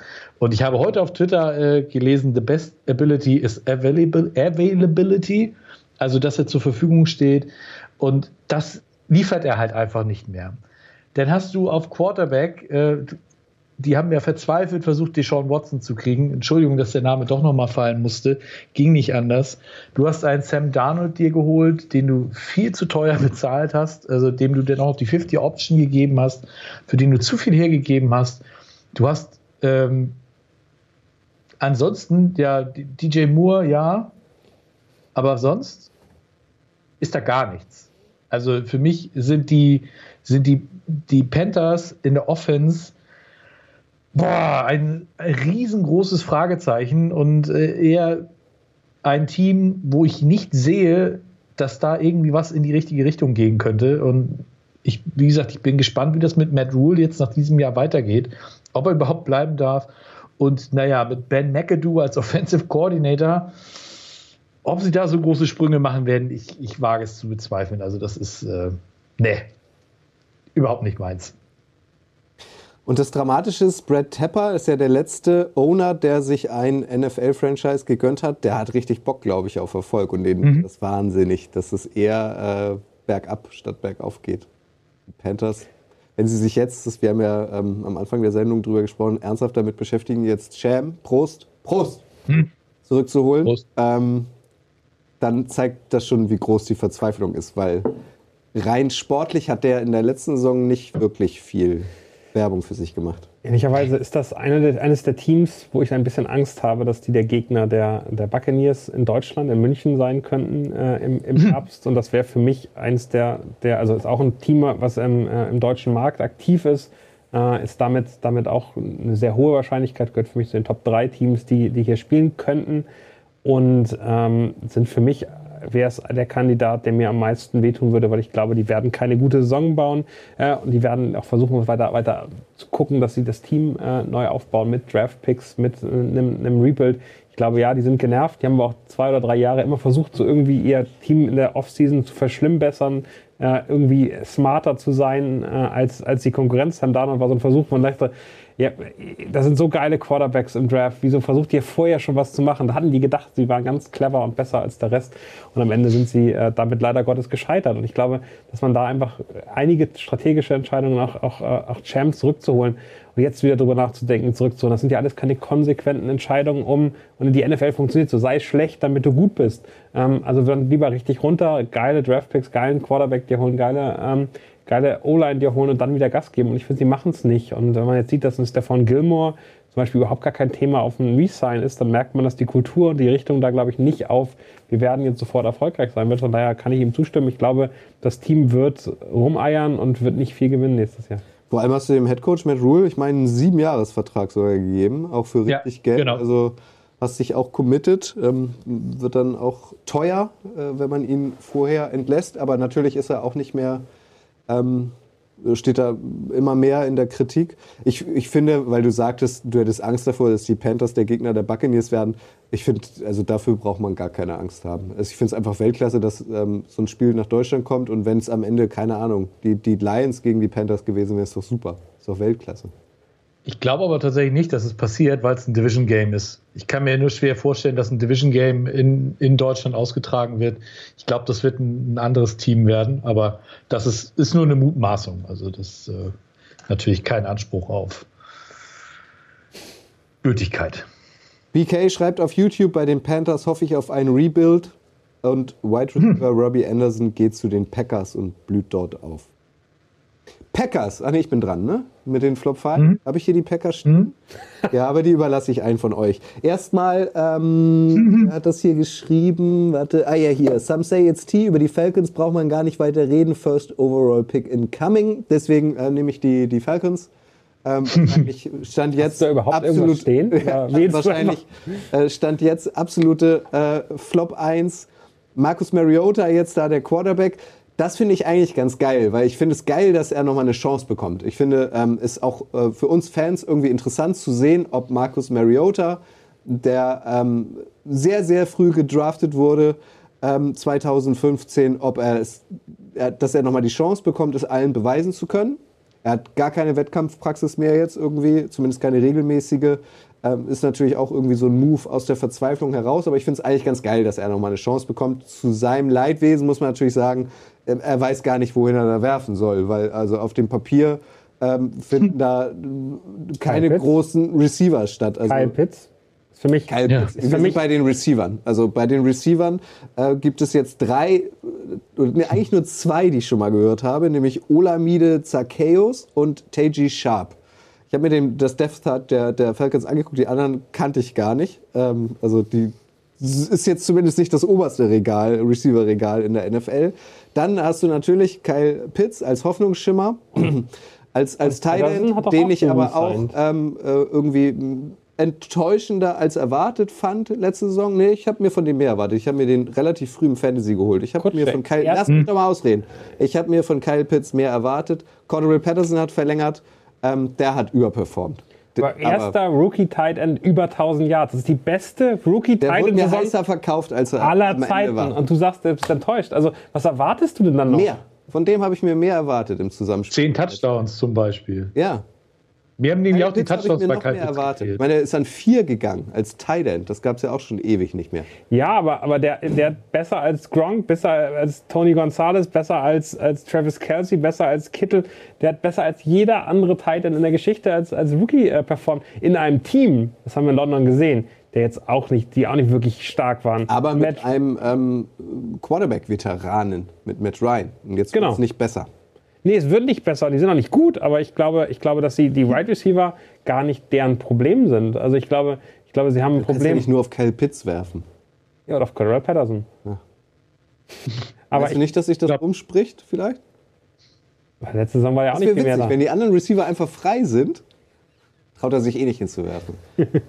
also ich weiß nicht, ich, ich lasse bin ja eigentlich bei der Meinung, mich, aber- ich lasse aber mich auch Kyle gern Pitts- beschimpfen. Also für mich sind die Falcons wahrscheinlich sogar Top 1 jetzt, genauso wie Samson Ja. T geschrieben hat. Ja. Sehe ich ähnlich. Vor allen Dingen, du, du darfst halt nicht vergessen, du schleppst seit 62 Millionen Deadcap mit dir rum, weil du Matt Ryan weggetradet hast. Also du wirst da halt auch keine Sprünge machen können. Das ist halt ah, ganz, ganz schlimm. Und Kyle Pitts, klar, der hat, hat yardsmäßig natürlich abgeliefert. Aber mir haben die Touchdowns gefehlt. Ich habe mir auch in Dynasty, äh, nee, in Dynasty, ich habe mir auch in Fantasy geholt. Und äh, war halt auch, ja, Yards cool, aber die Touchdowns haben mir da gefehlt. Da haben immer irgendjemand anders abgesahnt. Und äh, Patterson ist, glaube ich, wirklich so ein Ding gewesen. Ja, das war jetzt ein Jahr, wo er komplett ausgezuckt ist. Ich glaube, kann mir nur schwer vorstellen, dass er das wiederholen kann. Also Atlanta bin ich, bin ich absolut dabei. Gehören da ganz, ganz weit nach vorne. Daniel. Chicago Bears. Das glaube ich auch schon gesagt von, von mehreren Leuten, äh, also darüber geredet haben. Chicago Bears, und so, so viel ich Justin Fields mag und wie ich den auch äh, im Draft gemocht habe, dass sie endlich hochgetradet, endlich Risiko gegangen sind. Ich glaube immer noch, das ist ein guter Quarterback. Ich glaube, der ist besser als ein Tua zum Beispiel. Ich glaube aber, dass der echt äh, nicht so richtig viel neue Waffen dazu bekommen. Allen Robinson verloren, der hatte keinen Bock mehr letztes Jahr. Äh, aber äh, er hat dann Byron Pringle bekommen, der eine deutlich bessere Saison letztes Jahr gespielt hat als die Jahre davor. Aber äh, von Mahomes jetzt auch nicht so, so viel Yards bekommen. Ich glaube, knapp über 500. Hat ein ordentliches Yards per Catch, irgendwie über 10. Aber dann EQ St. Brown, der bei den Packers sich auch nie so richtig durchsetzen konnte, weiterhin in der Kälte bleibt und in der gleichen Division. Ähm, und also mir, mir fehlt da irgendwie so ein bisschen, also ja, sie haben endlich äh, Matt Nagy äh, gekickt, der zurück zu den Chiefs ist, wo ich auch nicht weiß, was ich davon halten soll. Ähm, aber er hat scheinbar als, als OC damals eine ganz ordentliche Rolle gemacht. Aber mir fehlt irgendwie so, dass, dass, dass, dass die Bears aktiv sind und dass sie was verändern und dass sie ihren Quarterback unterstützen und äh, ja, sie haben mit Lukas Patrick und, äh, und Co. die, die O-Line ein bisschen unterstützt, aber mir fehlt das Gefühl, das ist es, damit läuft das. Das wird Mooney alleine äh, als wirklicher Top-Receiver, der, der sich entwickelt, der wird das nicht alleine reißen. Äh, da fehlt mir so viel, dass ich das Gefühl habe, dass Justin Fields eine Chance hat, seine Klasse auszuspielen, dass ich glaube, die äh, werden ganz, ganz, ganz unten in den, ähm, in den, in den Rankings sein. Schon ganz interessant. Also wir halten uns vor allem in zwei Divisions auf, nämlich in der AFC West und in der NFC North. Lions haben wir jetzt abgehandelt, die Bears haben wir abgehandelt. Hast du die Packers als Flop 5 tatsächlich auf dem Zettel, Sebastian? Um Nee, hab ich, das habe ich mich auch nicht getraut. Obwohl sie hier, äh, Krille hat sie hier im, Chat auch genannt, die Pats und die Packers unter anderem. Ich gehe äh, in die AFC South und äh, werfe die Houston Texans in den Ring. Äh, es muss leider einfach passieren, ähm, auch wenn ich ähm, Davis Mills letztes Jahr, der hat mir schon gefallen. Aber ansonsten ist da ja gar nichts. Also, wer, wo soll er hinwerfen? Äh, wem soll er den Ball übergeben? Rex Burkhead ist da für mich definitiv nicht die Antwort. Äh, sie haben jetzt natürlich ordentlich Draftkapital, ne? Durch, den, durch den Trade für den Mann, dessen Namen wir nicht nennen. Ähm, es wird natürlich auch allerhöchste Eisenbahn, dass sie dort jetzt was tun können. Und äh, da ist einiges, was sie adressieren müssen. Ich weiß allerdings nicht, ob das äh, in einer, einem Team, was unter Lovey Smith, äh, der der natürlich eher so ein defensive-minded Coach ist, aber so ansonsten ist in Houston ja, da geht ja keiner hin. Und äh, da ist ja auch niemand, den du jetzt irgendwie großartig halten wollen würdest. Also da, Houston, tut mir leid. Wie gesagt, Mills hat mir gut gefallen letztes Jahr, aber äh, da ist viel zu viel noch offen, als Houston. was man da sagen könnte. Yay. Houston, wir haben auch weiterhin ein Problem. Brandon Cook ja. ist da wahrscheinlich so der prominenteste in der Offense. Ähm, schockiert. Ja, aber das, das, den musst du ja nur schief angucken und dann hat er ja eine Concussion oder sowas. Das ist ja immer das Problem bei Brandon Cooks. Der bleibt ja auch nie gesund. Also ich habe mir das, äh, also natürlich habe ich die Texans hier auch, ich habe mir auch das Death Chart äh, angeguckt, äh, Running Back mit Rex Burkhead und Royce Freeman, äh, den wir noch von den Broncos kennen. Receiver äh, Brandon Cooks, das war's. Also Chris Conley gibt es dann noch Philip Dorsett, den man noch für den Patriots vielleicht kennt. Und Titan, mhm. da war ich eigentlich am schockiertesten. Da ist Stand jetzt Brevin Jordan, das war letztes Jahr ein Fünftrunden-Pick, ähm, Tight End Nummer 1. Pharaoh Brown, was ich sehr witzig finde vom Namen, weil Amon Ra Sand Brown und Pharaoh Brown kam von den Browns. Ähm, es ist schon irgendwie ein schöner Name. Also, das, also für Menschen, die jetzt nicht so ganz tief drin sind in der NFL, die werden sich diesen Kader angucken und wahrscheinlich Namen lesen, die sie noch nie gehört haben. Es ist, es ist ganz spannend, das habe ich letztes Jahr schon, schon gelesen, dass die Texans ja schon ähm, gerade eigentlich eher so Spieler ausprobieren und gucken, ob sie nicht Spieler kriegen, die sie günstig bekommen, die sie dann halten können. Äh, und wenn man sich anguckt, was die für Verträge gemacht haben in der Free Agency jetzt, ziemlich viel. Die haben echt viel sich geholt. Aber äh, Jeff Driscoll, Einjahresvertrag. Kyle Allen, Quarterback, Einjahresvertrag. Royce Freeman, Einjahresvertrag. Dann der Wale hat man zwei Jahresvertrag bekommen. Andy Janovic, Fullback, Einjahresvertrag. Die sind dabei, dass sie kurzfristig sich Spielermaterial holen, um die Saison zu überleben, dass sie spielen können. Aber die wollen keinen Erfolg haben. Die wollen erstmal das Thema aufbauen. Davis Mills zum Beispiel war eine positive äh, äh, Nachricht für sie letzte Saison. Aber die sind dabei, einfach viel da rein zu schwemmen, zu gucken, wer bleibt hängen und den Rest in den nach, Jahr danach wieder zu, äh, rauszunehmen, um eben ein Gerüst zu bauen, mit dem sie dann mit hohen Draftpicks erfolgreich sein können. Das geht, glaube ich, noch so zwei, drei Jahre und dann werden wir aber den, bei den Houston Texans, und ich glaube, da ist jetzt ein Plan hinter, werden wir ein Team sehen, das wirklich spannend ist. Ähm, die ganzen äh, Chief of Staff und so weiter kamen alle von den Patriots. Die haben da gelernt, wie sie ein Team aufbauen. Zeigen gerade wirklich, wie man so ein Gerüst aufbaut von Spielern, die sie günstig kriegen, wo sie gut aussehen vom, vom, äh, vom, vom, vom Geldteil äh, her, den sie dann sinnvoll ergänzen. Und ich glaube, dass das sehr, sehr spannend. Die werden eins der schlechtesten Teams sein. Also da bin ich völlig bei euch. Aber ich finde extrem spannend, mal so eine Rebuild-Strategie, also wenn man sich anguckt, in der Free Agency ist es am besten zu sehen, eine Rebuild-Strategie mit ganz viel Risiko, mit ganz viel gucken, was geht, Namen zu nehmen, die kein Mensch kennt, ähm, die, die irgendwie völlig irrelevant sind, die vielleicht aber besser sind als, als ihr Name und daraus was aufzubauen. Das ist, glaube ich, die Taktik, führt dazu auf jeden Fall eine der schlechtesten Offenses nächstes Jahr. Ja, Nick Casario hat auf jeden Fall eine Menge Arbeit. Und was du gerade gesagt hast, äh, du glaubst, dass da ein Plan hinter ist, es sei ihm zu wünschen den Texans. Jetzt nicht unbedingt aus Jaguars Sicht, aber die Texans könnten auch mal wieder eine Rolle spielen. Ich nehme, auch das hat ja einer von euch schon gespoilert, an dieser Stelle die Giants. Da ist es, finde ich, ein bisschen anders. Das ist ein bisschen anders als bei den Texans. Bei den Texans liest man so den, den Kader und stößt auf Namen, die man im Zweifel noch nie gehört hat. Da bei den Giants sieht das ja, zumindest was, was von den Namen äh, angeht, gar nicht so schlecht aus. Also wenn wir das Receiving Core uns angucken, Sterling Shepard, ähm, Kenny Golladay, Kadarius Tony. Das ist ja erstmal ganz okay. Aber Golladay war eine Vollenttäuschung. Hat er einen Touchdown überhaupt gefangen oder Nein. ist er tatsächlich mit null Nein, rausgegangen? Hat er nicht. Null rausgegangen tatsächlich. Verdient aber wahnsinnig, wahnsinnig viel Geld. Kadarius Tony ähm, hat wahrscheinlich auch so ein bisschen unter der Gemengelage einfach in New York gelitten, wurde einem aber auch als viel heißerer Rookie verkauft, äh, als er letztlich war. War natürlich auch verletzt, keine Frage. Sterling Shepard ähm, habe ich auch so in meinem Gedächtnis viel besser in Erinnerung, als er jetzt in der vergangenen Saison war. Also von daher, äh, große Namen sind nicht alles. So, dann haben wir natürlich immer noch ähm, Saquon Barkley als Running Back, der auch immer noch irgendwie äh, von seinem Ruf von früher lebt, als er äh, die, über die ganze Liga getrampelt ist quasi, äh, äh, spielt aber eigentlich auch schon, wenn wir ehrlich sind, keine große Rolle mehr. Zumindest muss man ihn eigentlich, kann man ihn schon gar nicht mehr in den Top 10 ähm, Running Backs nennen. Auch Riesenverletzungsprobleme. Daniel Jones ist immer noch da. Der ist zumindest immer mal für eine Unterhaltung gut, wie generell die Giants, die bei 3 und 19 Quarterback-Sneak machen, kurz vor der eigenen Endzone oder kurz vor der Endzone einfach stolpern, obwohl da keiner mehr ist. Aber also spätestens als ich dann gelesen habe, mit wem die jetzt als Tight End ins Rennen gehen, dachte ich, okay, ich nehme die Giants, weil sie haben ja Evan Engram gehen lassen zu den, zu den Jaguars und da ist jetzt ein gewisser, und ihr werdet ihn alle kennen, alle, die äh, Fantasy Football schon länger spielen, werden Ricky Seals Jones kennen. Das ist nämlich der, hm.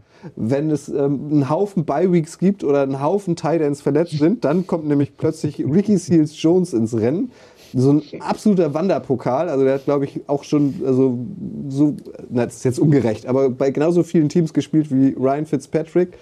War letztes Jahr in, in Washington und hat da auch, glaube ich, nur 30 Bälle äh, für knapp 300 Yards und zwei Touchdowns gefangen. Der ist da jetzt der Tight End. Da dachte ich, okay, da muss einiges passieren bei den Giants, weil da sehe ich es ein bisschen anders als du, ähm, um jetzt wieder die Klammer zu den Lions zu ziehen. Das ist ein notorisch schlechtes Team, ähm, wo man vielleicht dann auch Leute anstacheln kann, dass es mal besser geht. Ich, ich weiß es nicht. Ich kenne sie natürlich alle nicht persönlich, aber so, so ein Kenny Golladay, so ein Sterling Shepard, also sind die einfach, ähm, also wollen die es jetzt nochmal allen zeigen, so ein Kenny Golladay? Ist der, ich krieg so viel Geld und die Leute meckern über mich, jetzt zeige ich es nochmal allen. Mir fehlt da irgendwie ein bisschen so der Optimismus. Also für mich, ähm, wie einige Teams, also die Eagles, ich weiß nicht, ob einer von euch die noch hat, äh, könnte man glaube ich auch nennen, ist die NFC East immer noch schwere Kost. Ich habe gerade mal nachgeguckt. Äh, Ricky Seals Jones, vom Namen her übrigens eigentlich ein äh, prädestinierter Chiefs-Spieler. Ähm, Wegen Doppelnamen. Ja. aber 13 Games, 30 Receptions, 271 Yards, Average 9, das ist eigentlich so doll. Ähm, zwei Touchdowns, ähm, damit besser als Kenny Golladay. Ähm, aber ich, ich, bin, ich bin völlig bei dir. Ich bin sehr gespannt, was mit Tyrod Taylor passiert. Äh, Wäre wär interessant zu sehen, wenn der da äh, sich durchsetzt, irgendwann während der Saison. Aber der verletzt sich ja nach Daniel Jones, Spiel. dann würde er sich relativ schnell wieder verletzen, wollte ich gerade sagen. Ich, ich glaube, dass die, ähm, die Großstadt den, äh, den jungen Männern äh, mit viel Geld nicht gut tut. Also Ach, das ist mir zu einfach, das höre ich ganz oft. Ja, New York ist ja auch so ein Haifischbecken. Ist mir irgendwie immer zu einfach. Ja, ich glaube, dass, ich glaube, dass am Ende in New York ähm, es viele andere interessante Sachen gibt und man ähm, schnell hm. vergisst, dass man auch Football spielen wollte. Ähm, das ist ein Vorteil von irgendwo in Wisconsin. Äh, es gibt nichts anderes als Schneestürme und Bären. Ähm, da konzentrierst du dich dann auf das, auf das Footballfeld. Ich hatte die, die Giants waren für mich auch ein, ein absoluter Top-Pick, was das angeht. Ähm, ich, äh, das Einzige, was ich da so ein bisschen Hoffnung habe, ist der neue Head Coach tatsächlich, dass der da nochmal ein bisschen frischen Wind reinbringt und den ganzen Laden nochmal umkrempelt. Aber gut, das hat man ja von, von Mr. Judge und so auch gedacht, dass der die, die Winning Culture von, von den Patriots mitbringt. Krachend gescheitert. Ähm, ich hoffe, dass Brian Dabo das äh, so ein bisschen aus, aus, äh, aus Buffalo mitbekommt. Und äh, ja, ich bin sehr gespannt. Kenny Golladay war ein Free Agent Signing, über das ich wo ich gesagt habe, das macht überhaupt keinen Sinn, dass der so viel Geld kriegt. Na, ja, doch, der war doch gut in Detroit. Ich so, ja, naja, gut. Hat man jetzt ja gesehen, wie gesagt, keinen einzigen Touchdown. Also für mich, die Giants äh, gehören da definitiv leider in die Verlosung mit rein. Ist halt genauso wie beim, beim HSV. Ne? Die, die Ansprüche sind groß. Boah, ne, weil große Nico Stadt. Ja. Große Stadt. Und dann äh, er haut einfach wieder alles nicht hin. Naja, Musste jetzt und das mit einem Satz. Ah. Ja, definitiv. Gut, wollen wir noch eine Runde jeder? Kriege ich meine drei Teams jetzt unter? nee, ich würde, ich würde ähm, anfangen mit einem Team, was man, glaube ich, nennen möchte. Du nimmst gleich die Jaguars, okay? Warum?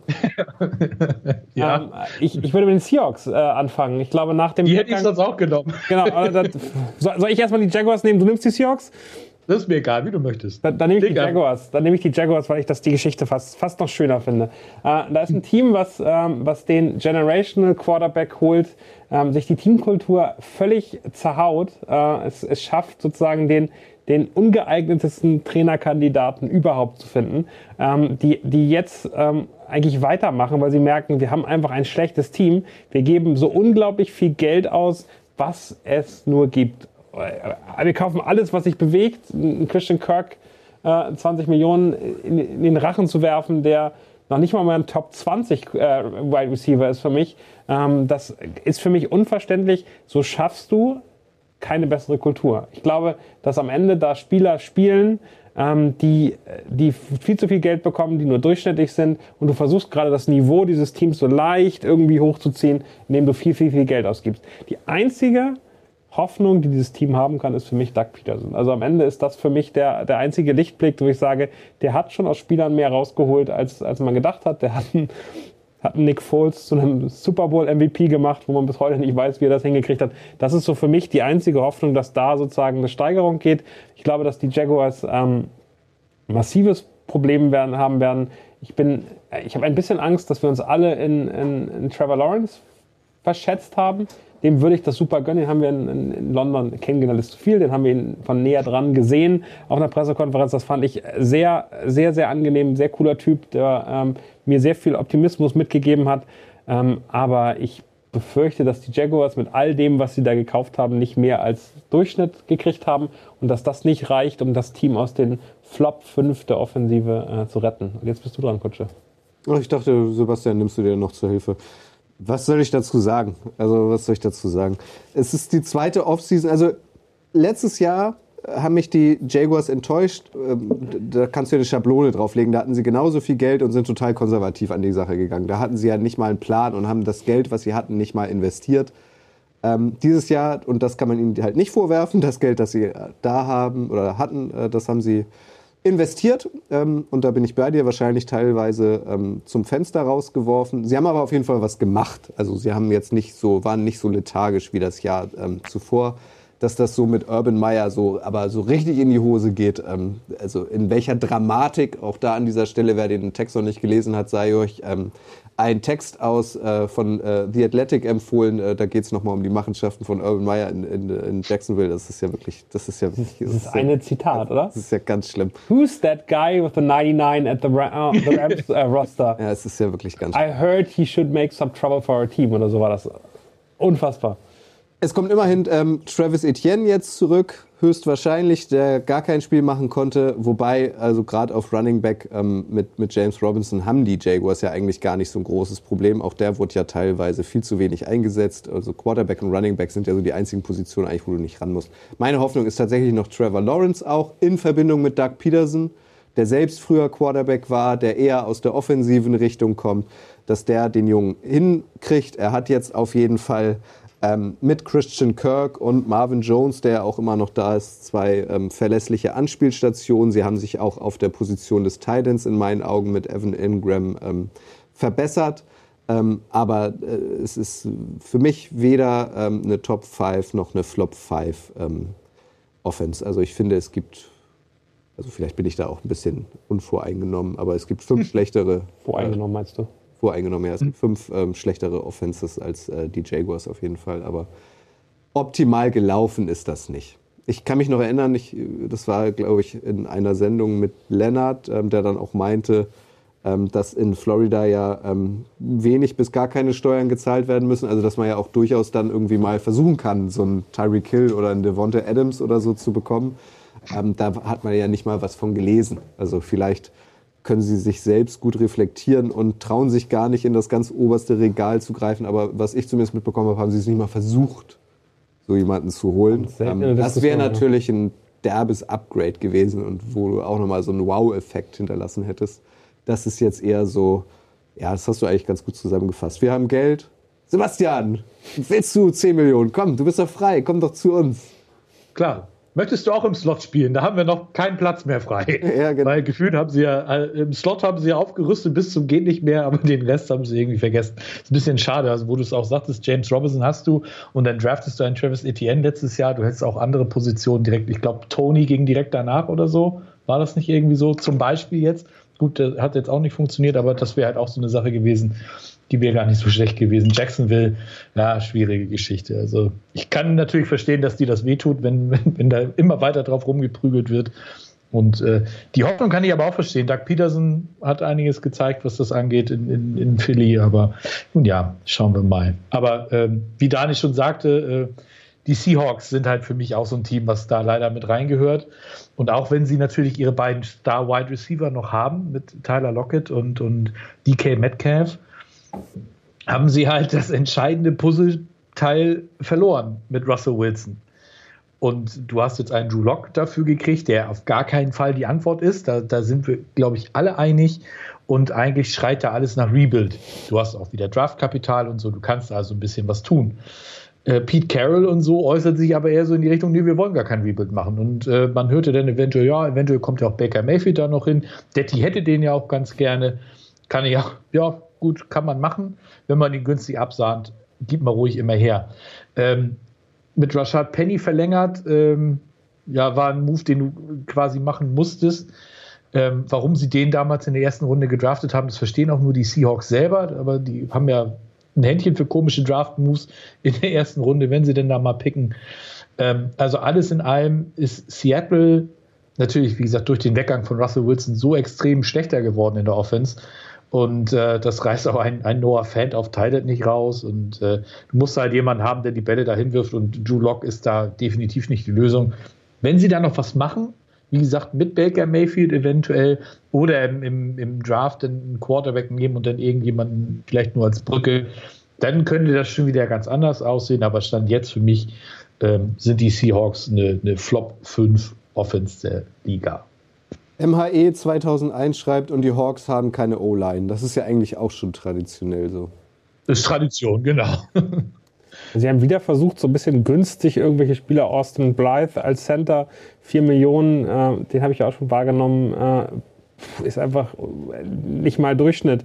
Ähm, ich finde, ich finde, was mich eigentlich entsetzt hat, das war, ja, wohl Diesely ist ein Fanliebling, aber dem 24 Millionen über drei Jahre zu geben, was ja viel für den Tight End, einen durchschnittlichen Tight End ist, wo ich dann da stehe und sage, wieso? Du hast mit Noah Fan jemanden, der eigentlich ein Regal weiter oben ist. Wieso nimmst du dir jetzt dann jemanden, ja, du resignst den und es wäre okay gewesen, wenn du ihm ein Jahr gibst und, und keine Ahnung, äh, sechs, sechs Millionen oder so. Da kann ich nicht nachvollziehen. Wieso, wieso holst du dir auf der Position ähm, dann so einen anderen, anderen Typ nochmal, während du eigentlich, eigentlich stärker bist. Du hast so viel Need auf anderen Positionen, dass ich nicht so richtig, also ich verstehe nicht so richtig, wo die hinwollen. Also eigentlich müsste der konsequente Rebuild kommen.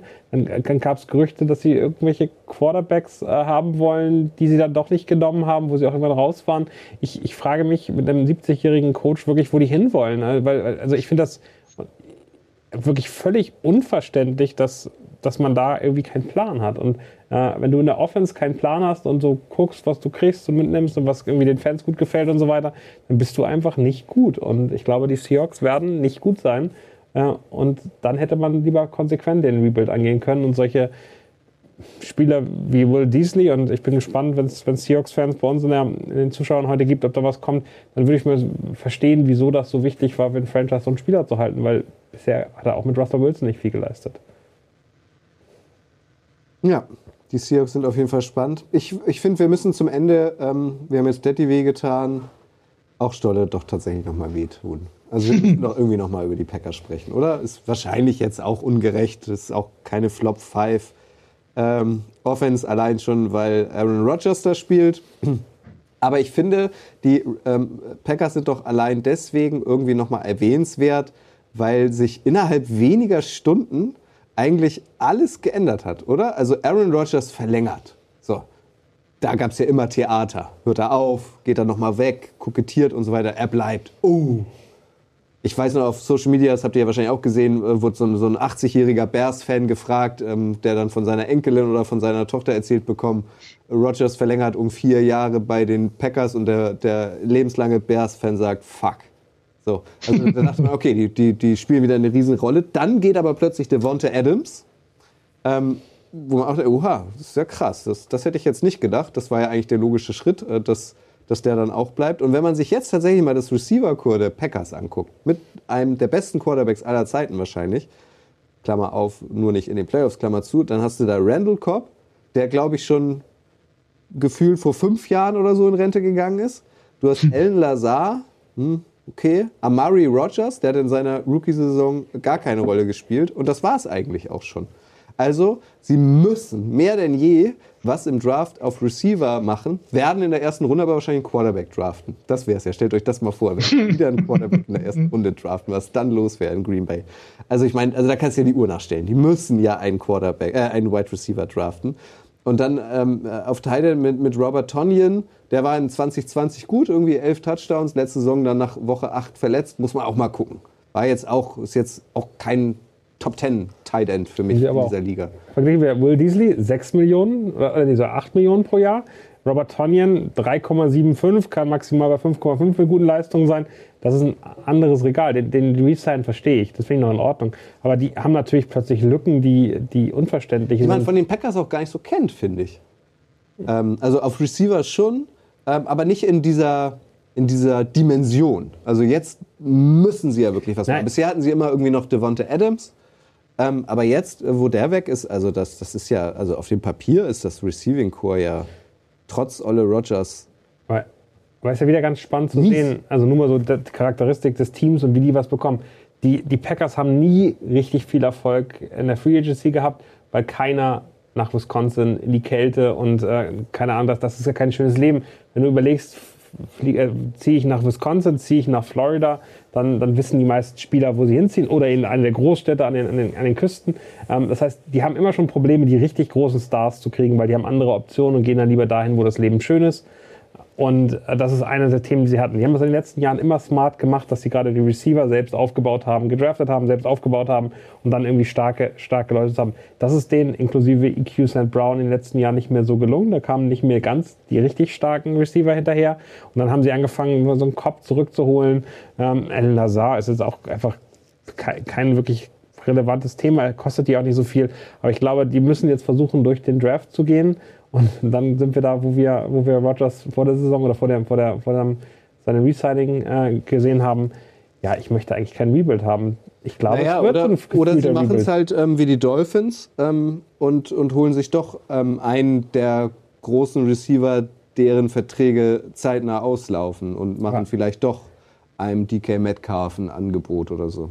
Genau, aber da musst du auch erstmal hinbekommen, möchten die gerne irgendwo im Nirgendwo in der Kälte Football spielen. Vor allem lässt du dir, das ist ja ähnlich wie bei den Chiefs, deswegen konnten die sich ja unter anderem auch Tyreek Hill jetzt nicht so leisten, ähm, hast du ja einen Quarterback, der wahrscheinlich schon 25% des Cap Space ähm, auf Obwohl der, ich glaube, der, der, der, der Deal, weil er über vier Jahre geht, nach hinten so ein bisschen offen ist, wo man damit rechnet, dass er zwei Jahre spielt, ist der, glaube ich, in Ordnung, der, der Salary Hit. Aber trotzdem, ich glaube, es ist eine Schwierigkeit, die richtigen Top-Leute zu bekommen, zu den Packers zu gehen. Und du hast jetzt ja nicht das Versprechen, den Tom Brady-Effekt, sagen, ah, die Chancen auf einen Ring sind da noch groß. Bisher ist es eher so nah, in den Playoffs ist es dann nicht mehr so doll. Also am Ende ist immer die Frage, womit lockst du? Und ich glaube, dass die Packers ein Problem haben, dass sie die großen Namen nicht zu sich hingelockt bekommen. Ich habe so ein bisschen das Gefühl, Sebastian, ähm, ähm, Ja. über, über all die, die Trades, die wir jetzt gesprochen haben und auch über die ähm, Offenses, wie sie jetzt aussehen, da ist richtig was passiert in der NFL. Ne? Also da hat, haben Ja. sich auch ähm, wirklich schon lange bestehende Dominanzen irgendwie nochmal, oder es deutet sich zumindest an, dass die sich verändern. Ja, ja, auf jeden Fall. Und ähm, die haben, die Packers haben jetzt natürlich durch den, dadurch, dass Devante Adams weg ist, haben sie natürlich dieses Cap Space wieder gewonnen. Ne? Die, der war ja mit 20 Millionen über den Franchise Tag in den Büchern. Das haben sie jetzt ja wieder gekriegt. Ich finde die Idee mit, mit einem Trade für DK Metcalf oder so, finde ich gar nicht so verkehrt. Äh, bei Metcalf, der, der ist in Seattle, in Seattle regnet es, da ist es auch kalt, Wetter ist auch nicht so schön. Ist jetzt nicht so der große Unterschied, glaube ich, zu, zu, zu Green Bay. Ähm, da sollte man, denke ich, schon aktiv werden. Das Problem ist halt wirklich, dass sie, ähm, dass es ja über Jahre immer dieses Thema gewesen ist, die müssen einen Wide Receiver draften in der ersten Runde. Haben sie nie gemacht. Jetzt haben sie zwei Picks in den Top, äh, in den Top 30, ne? also 20 und 30. In den, da sind die beiden Picks von denen. Also da wirst du sicherlich noch einen kriegen. Du musst halt dann aber auch wirklich einen nehmen. Und ansonsten ist das nämlich halt wirklich so offensmäßig unheimlich viel abgebaut. Ähm, das darfst du den Packers-Fans ja aber nicht erzählen. Also ich habe da Diskussionen geführt. Ja, aber die sind jetzt drei Jahre hintereinander, 13, 13 Siege in der Regular Season. Ich sehe alles super, alles schön. Aber die nächsten Schritte haben sie halt nie gemacht. Ne? Da war immer irgendwo Ende. Und du, für, für Regular Season Wins, das klingt alles total toll in den Statistiken, kannst du dir am Ende aber nichts kaufen. Du willst ja doch Ringe haben. Und wenn du nachher eine, eine, eine, das Karriereende von Aaron Rodgers siehst und er es auch nur schafft, einen einzigen Ring, Ring zu holen in der Zeit, in der er so dominant gewesen ist, genauso wie Brad Favre, dann fragst du dich oder musst du dich dann halt auch fragen, was du in der Zeit alles falsch gemacht hast. Ähm, zu diesen ganzen Moves, was du schon sagst, also was da passiert ist in, den, in, in, dieser, in dieser kurzen Offseason, die wir bis jetzt ja eigentlich nur haben, ich, äh, das ist so unfassbar, denn hier bewegt sich noch einer, da wird noch was gemacht. Ne? Adams, Tyreek Hill und so, wo du halt wirklich dachtest, das sind doch Spieler, die lässt du nicht gehen. Das Problem ist, glaube ich, du hast halt teure Quarterbacks. Mahomes kostet viel Geld, ein Rodgers kostet viel Geld und die fressen, auch wenn das Salary Cap immer steigt, das, die fressen ja kontinuierlich mehr. Und dann hast du Wide Receiver, die auch sagen, ja, ich will dann aber auch 25, 30 Millionen oder sowas haben, dann hast du für zwei Positionen so viel von deinem Cap Space schon verbraten, dass es nachher einfach schwer wird. Und die Chiefs haben, glaube ich, erkannt, okay, Tyreek Hill ist, ist, ein, ist ein Difference Maker, aber die gegnerischen Defenses, die haben uns jetzt so ein bisschen durchschaut, so wie das Ganze läuft. Und die haben jetzt nach drei Jahren gesagt, okay, wir müssen jetzt was anderes machen. Und wenn das eben heißt, okay, wir müssen denn eben Tyreek Hill abgeben, bevor wir ihn teuer bezahlen und kriegen dafür ja noch, die haben fünf Draftpicks dafür gekriegt, mein Gott. Also verkehrt ist dieser Deal auf jeden Fall nicht. Ähm, du musst, glaube ich, den Mut haben, da dann was zu verändern. Und ähm, ich könnte mir gerade also bei Kansas City vorstellen, dass sich dieser Mut auch eben auszahlt, weil das sind so ich glaube, die, die Front Office, die dann, Front Offices, die dann gut arbeiten, die, die werden dafür dann eben auch belohnt. Und äh, sehr spannend, was da alles auf uns zukommt. BK äh, schreibt noch auf YouTube, mit Rogers zu spielen könnte schon für einen Veteran Wide Receiver verführend sein. Das finde ich auch. Ähm, ist auf jeden Fall ein Argument. Und Not Dear Sale schreibt, seit wann haben NFL-Spieler Mitspracherecht? Da möchte ich so. gerne einsteigen. Ja, das, genau, das hätte ich jetzt mich hingeworfen. Ähm, weil das haben sie in der Tat ja oft nicht. Äh, finde sehe ich, sehe ich völlig anders. Äh, ich glaube, dass sich in den letzten Jahren was geändert hat. In der NBA, in der Major League Baseball, da ist es wirklich so, da werden die hin und her geschoben. NBA oder MLB? NBA und MLB. Ach so, und das Beides habe ich nicht. Baseball okay. und Basketball. ja. Da ist es, ist es wirklich so, dass die teilweise äh, in der Halbzeitpause ja sogar äh, verschifft werden und dann in zweiter Halbzeit nicht mehr spielen dürfen. Ähm, in, in der NFL ist es ein bisschen anders. Also wir haben Allen Robinson gesehen, wenn der keinen Bock hat, dann läuft er da eben 20 Prozent langsamer und äh, dreht sich in die falsche Richtung und kriegt dann doch nicht den Catch.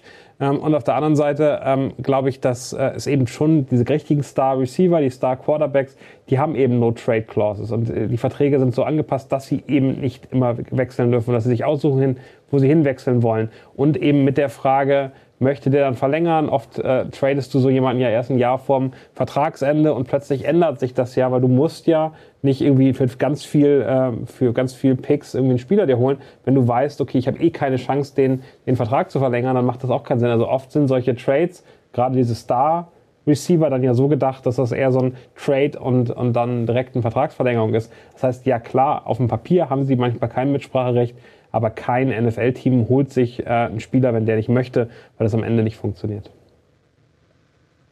Hm, hm, ja, ja, nee, gehe ich nicht ganz mit. Stars nicht. Unten, die, die, die, die untere Drittel bis, zum, bis zur Hälfte Durchschnitt irgendwelche, ja, aber nicht, nicht die Top.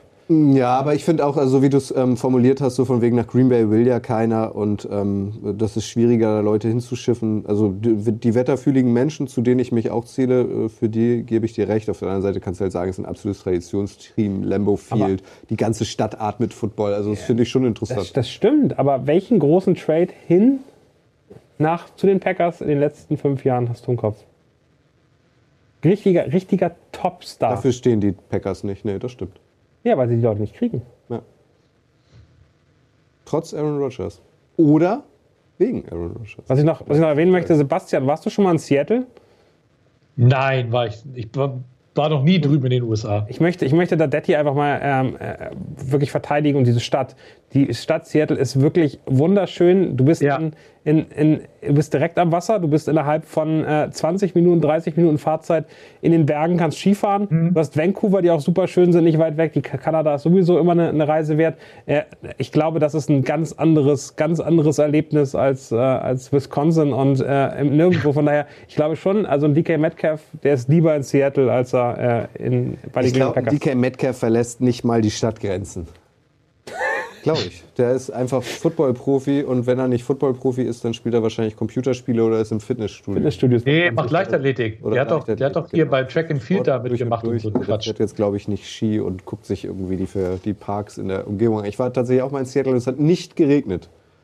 Ne? Also es ist auch ein auch Vorurteil. So wie Hamburg jetzt äh, das neue Mallorca Hamburgs ist. Äh, Nathan ist. Peterman äh, Ken sagt, als wetterfühliger Mensch in Hamburg muss aber auch nicht einfach sein. Nee, ist es auch. Da reden wir irgendwann anders drüber, oder? ja, das ist, es, äh, das ist es auch definitiv nicht. Am schlimmsten ist, dass es nie hell wird im Winter. Das finde ich wirklich schlimm. Ja, das, das ist ja jetzt ganz anders. sehr frustrierend. Ist ja jetzt ganz anders. Sehr gut. Ja. Ich hätte noch äh, die Eagles hier stehen, aber die, die sparen wir uns äh, auch die aus Jets Gründen. Noch. Du hast die Jets? Okay. Hast du noch einen über, den wir nicht mehr besprechen? Nee, nee, nee, sind tatsächlich alle, alle dabei gewesen, die ich hatte.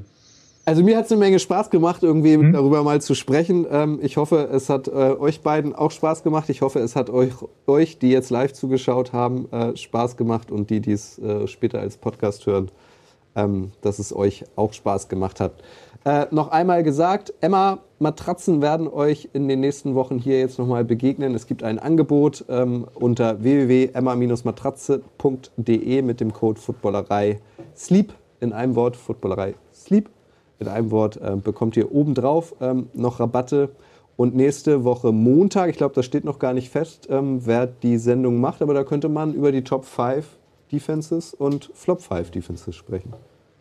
Ganz spontan, Sebastian, Flop 5 hm? Defense, hau einen raus. Boah, Defense, Flop 5. So, nee, muss ich passen. Spontan fällt mir gerade keiner ein.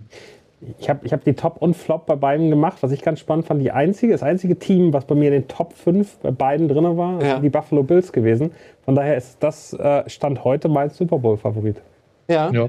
Können wir natürlich die Rams auch nennen, ne? Also die, ja. den, Bills, den Bills fehlt ein bisschen äh, der zweite Cornerback.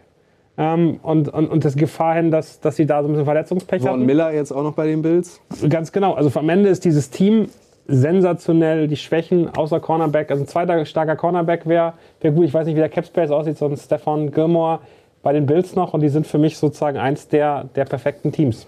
Aber Gilmore wird wahrscheinlich auch eher günstig werden, könnte ich mir vorstellen. Ne? So ein Veteran-Deal oder so. Also ich glaube nicht, dass der noch so furchtbar viel Kohle kassiert, aber Buffalo auf jeden Fall. Gehört ganz, ganz oben mit ins Regal rein. Du hast auf jeden Fall Glück, Sebastian, dass wir heute nicht über die Steelers gesprochen haben, weil mit Mitch Trubisky sind die Steelers jetzt, Stand jetzt aktuell wahrscheinlich auch nicht das oberste Regal.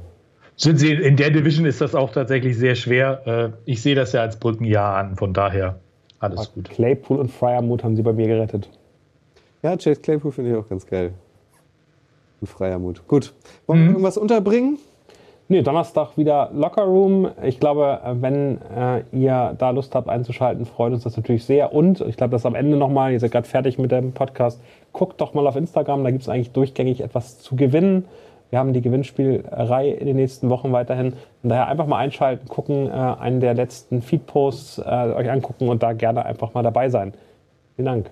Und ganz wichtig, den 25. April, jetzt dollrot einkreisen, da steigt nämlich die Live-Drafterei höchstwahrscheinlich ohne 20 bis 30 von euch. Das tut uns auch sehr leid, aber es macht halt leider immer noch gar keinen Sinn. Dafür wird dann 2023 umso größer. Vielleicht. Auch ja. das weiß man leider nicht. Mhm. Genau. Sebastian, vielen Dank ja. dir nochmal. Gerne. Noch eine schöne Zeit in Pittsburgh. Ja, vielen Dank. Ich, ich erstmal rüber zu Primanti Bros, glaube ich. Was ich die ganze Zeit schon mal fragen wollte, wenn das Stil da im Hintergrund ist, wieso rostet der denn bei dir? Das ist ja nur Flugrost. Das kann man locker wieder wegpolieren. Das geht. Das ist Gar kein Thema. AA, würde ich sagen. Sieht aus wie Enten-AA. Das ist Enten-AA. Enten-AA. Ach so, ja. So, ich muss, mir nein, jetzt, nein. ich muss mir jetzt das Gruppenbild anschauen vom Owner-Meeting. Ja, das machen wir so. Das mache ich jetzt als allererstes. Vielen Dank an euch. Danke an Chris, der heute Technik gemacht hat. Äh, ihr wisst, das Wichtigste ist, bleibt gesund. Bis dann. Ciao. Tschüss. Ciao. Das war's für heute. Bis zum nächsten Mal in der Fußballerei.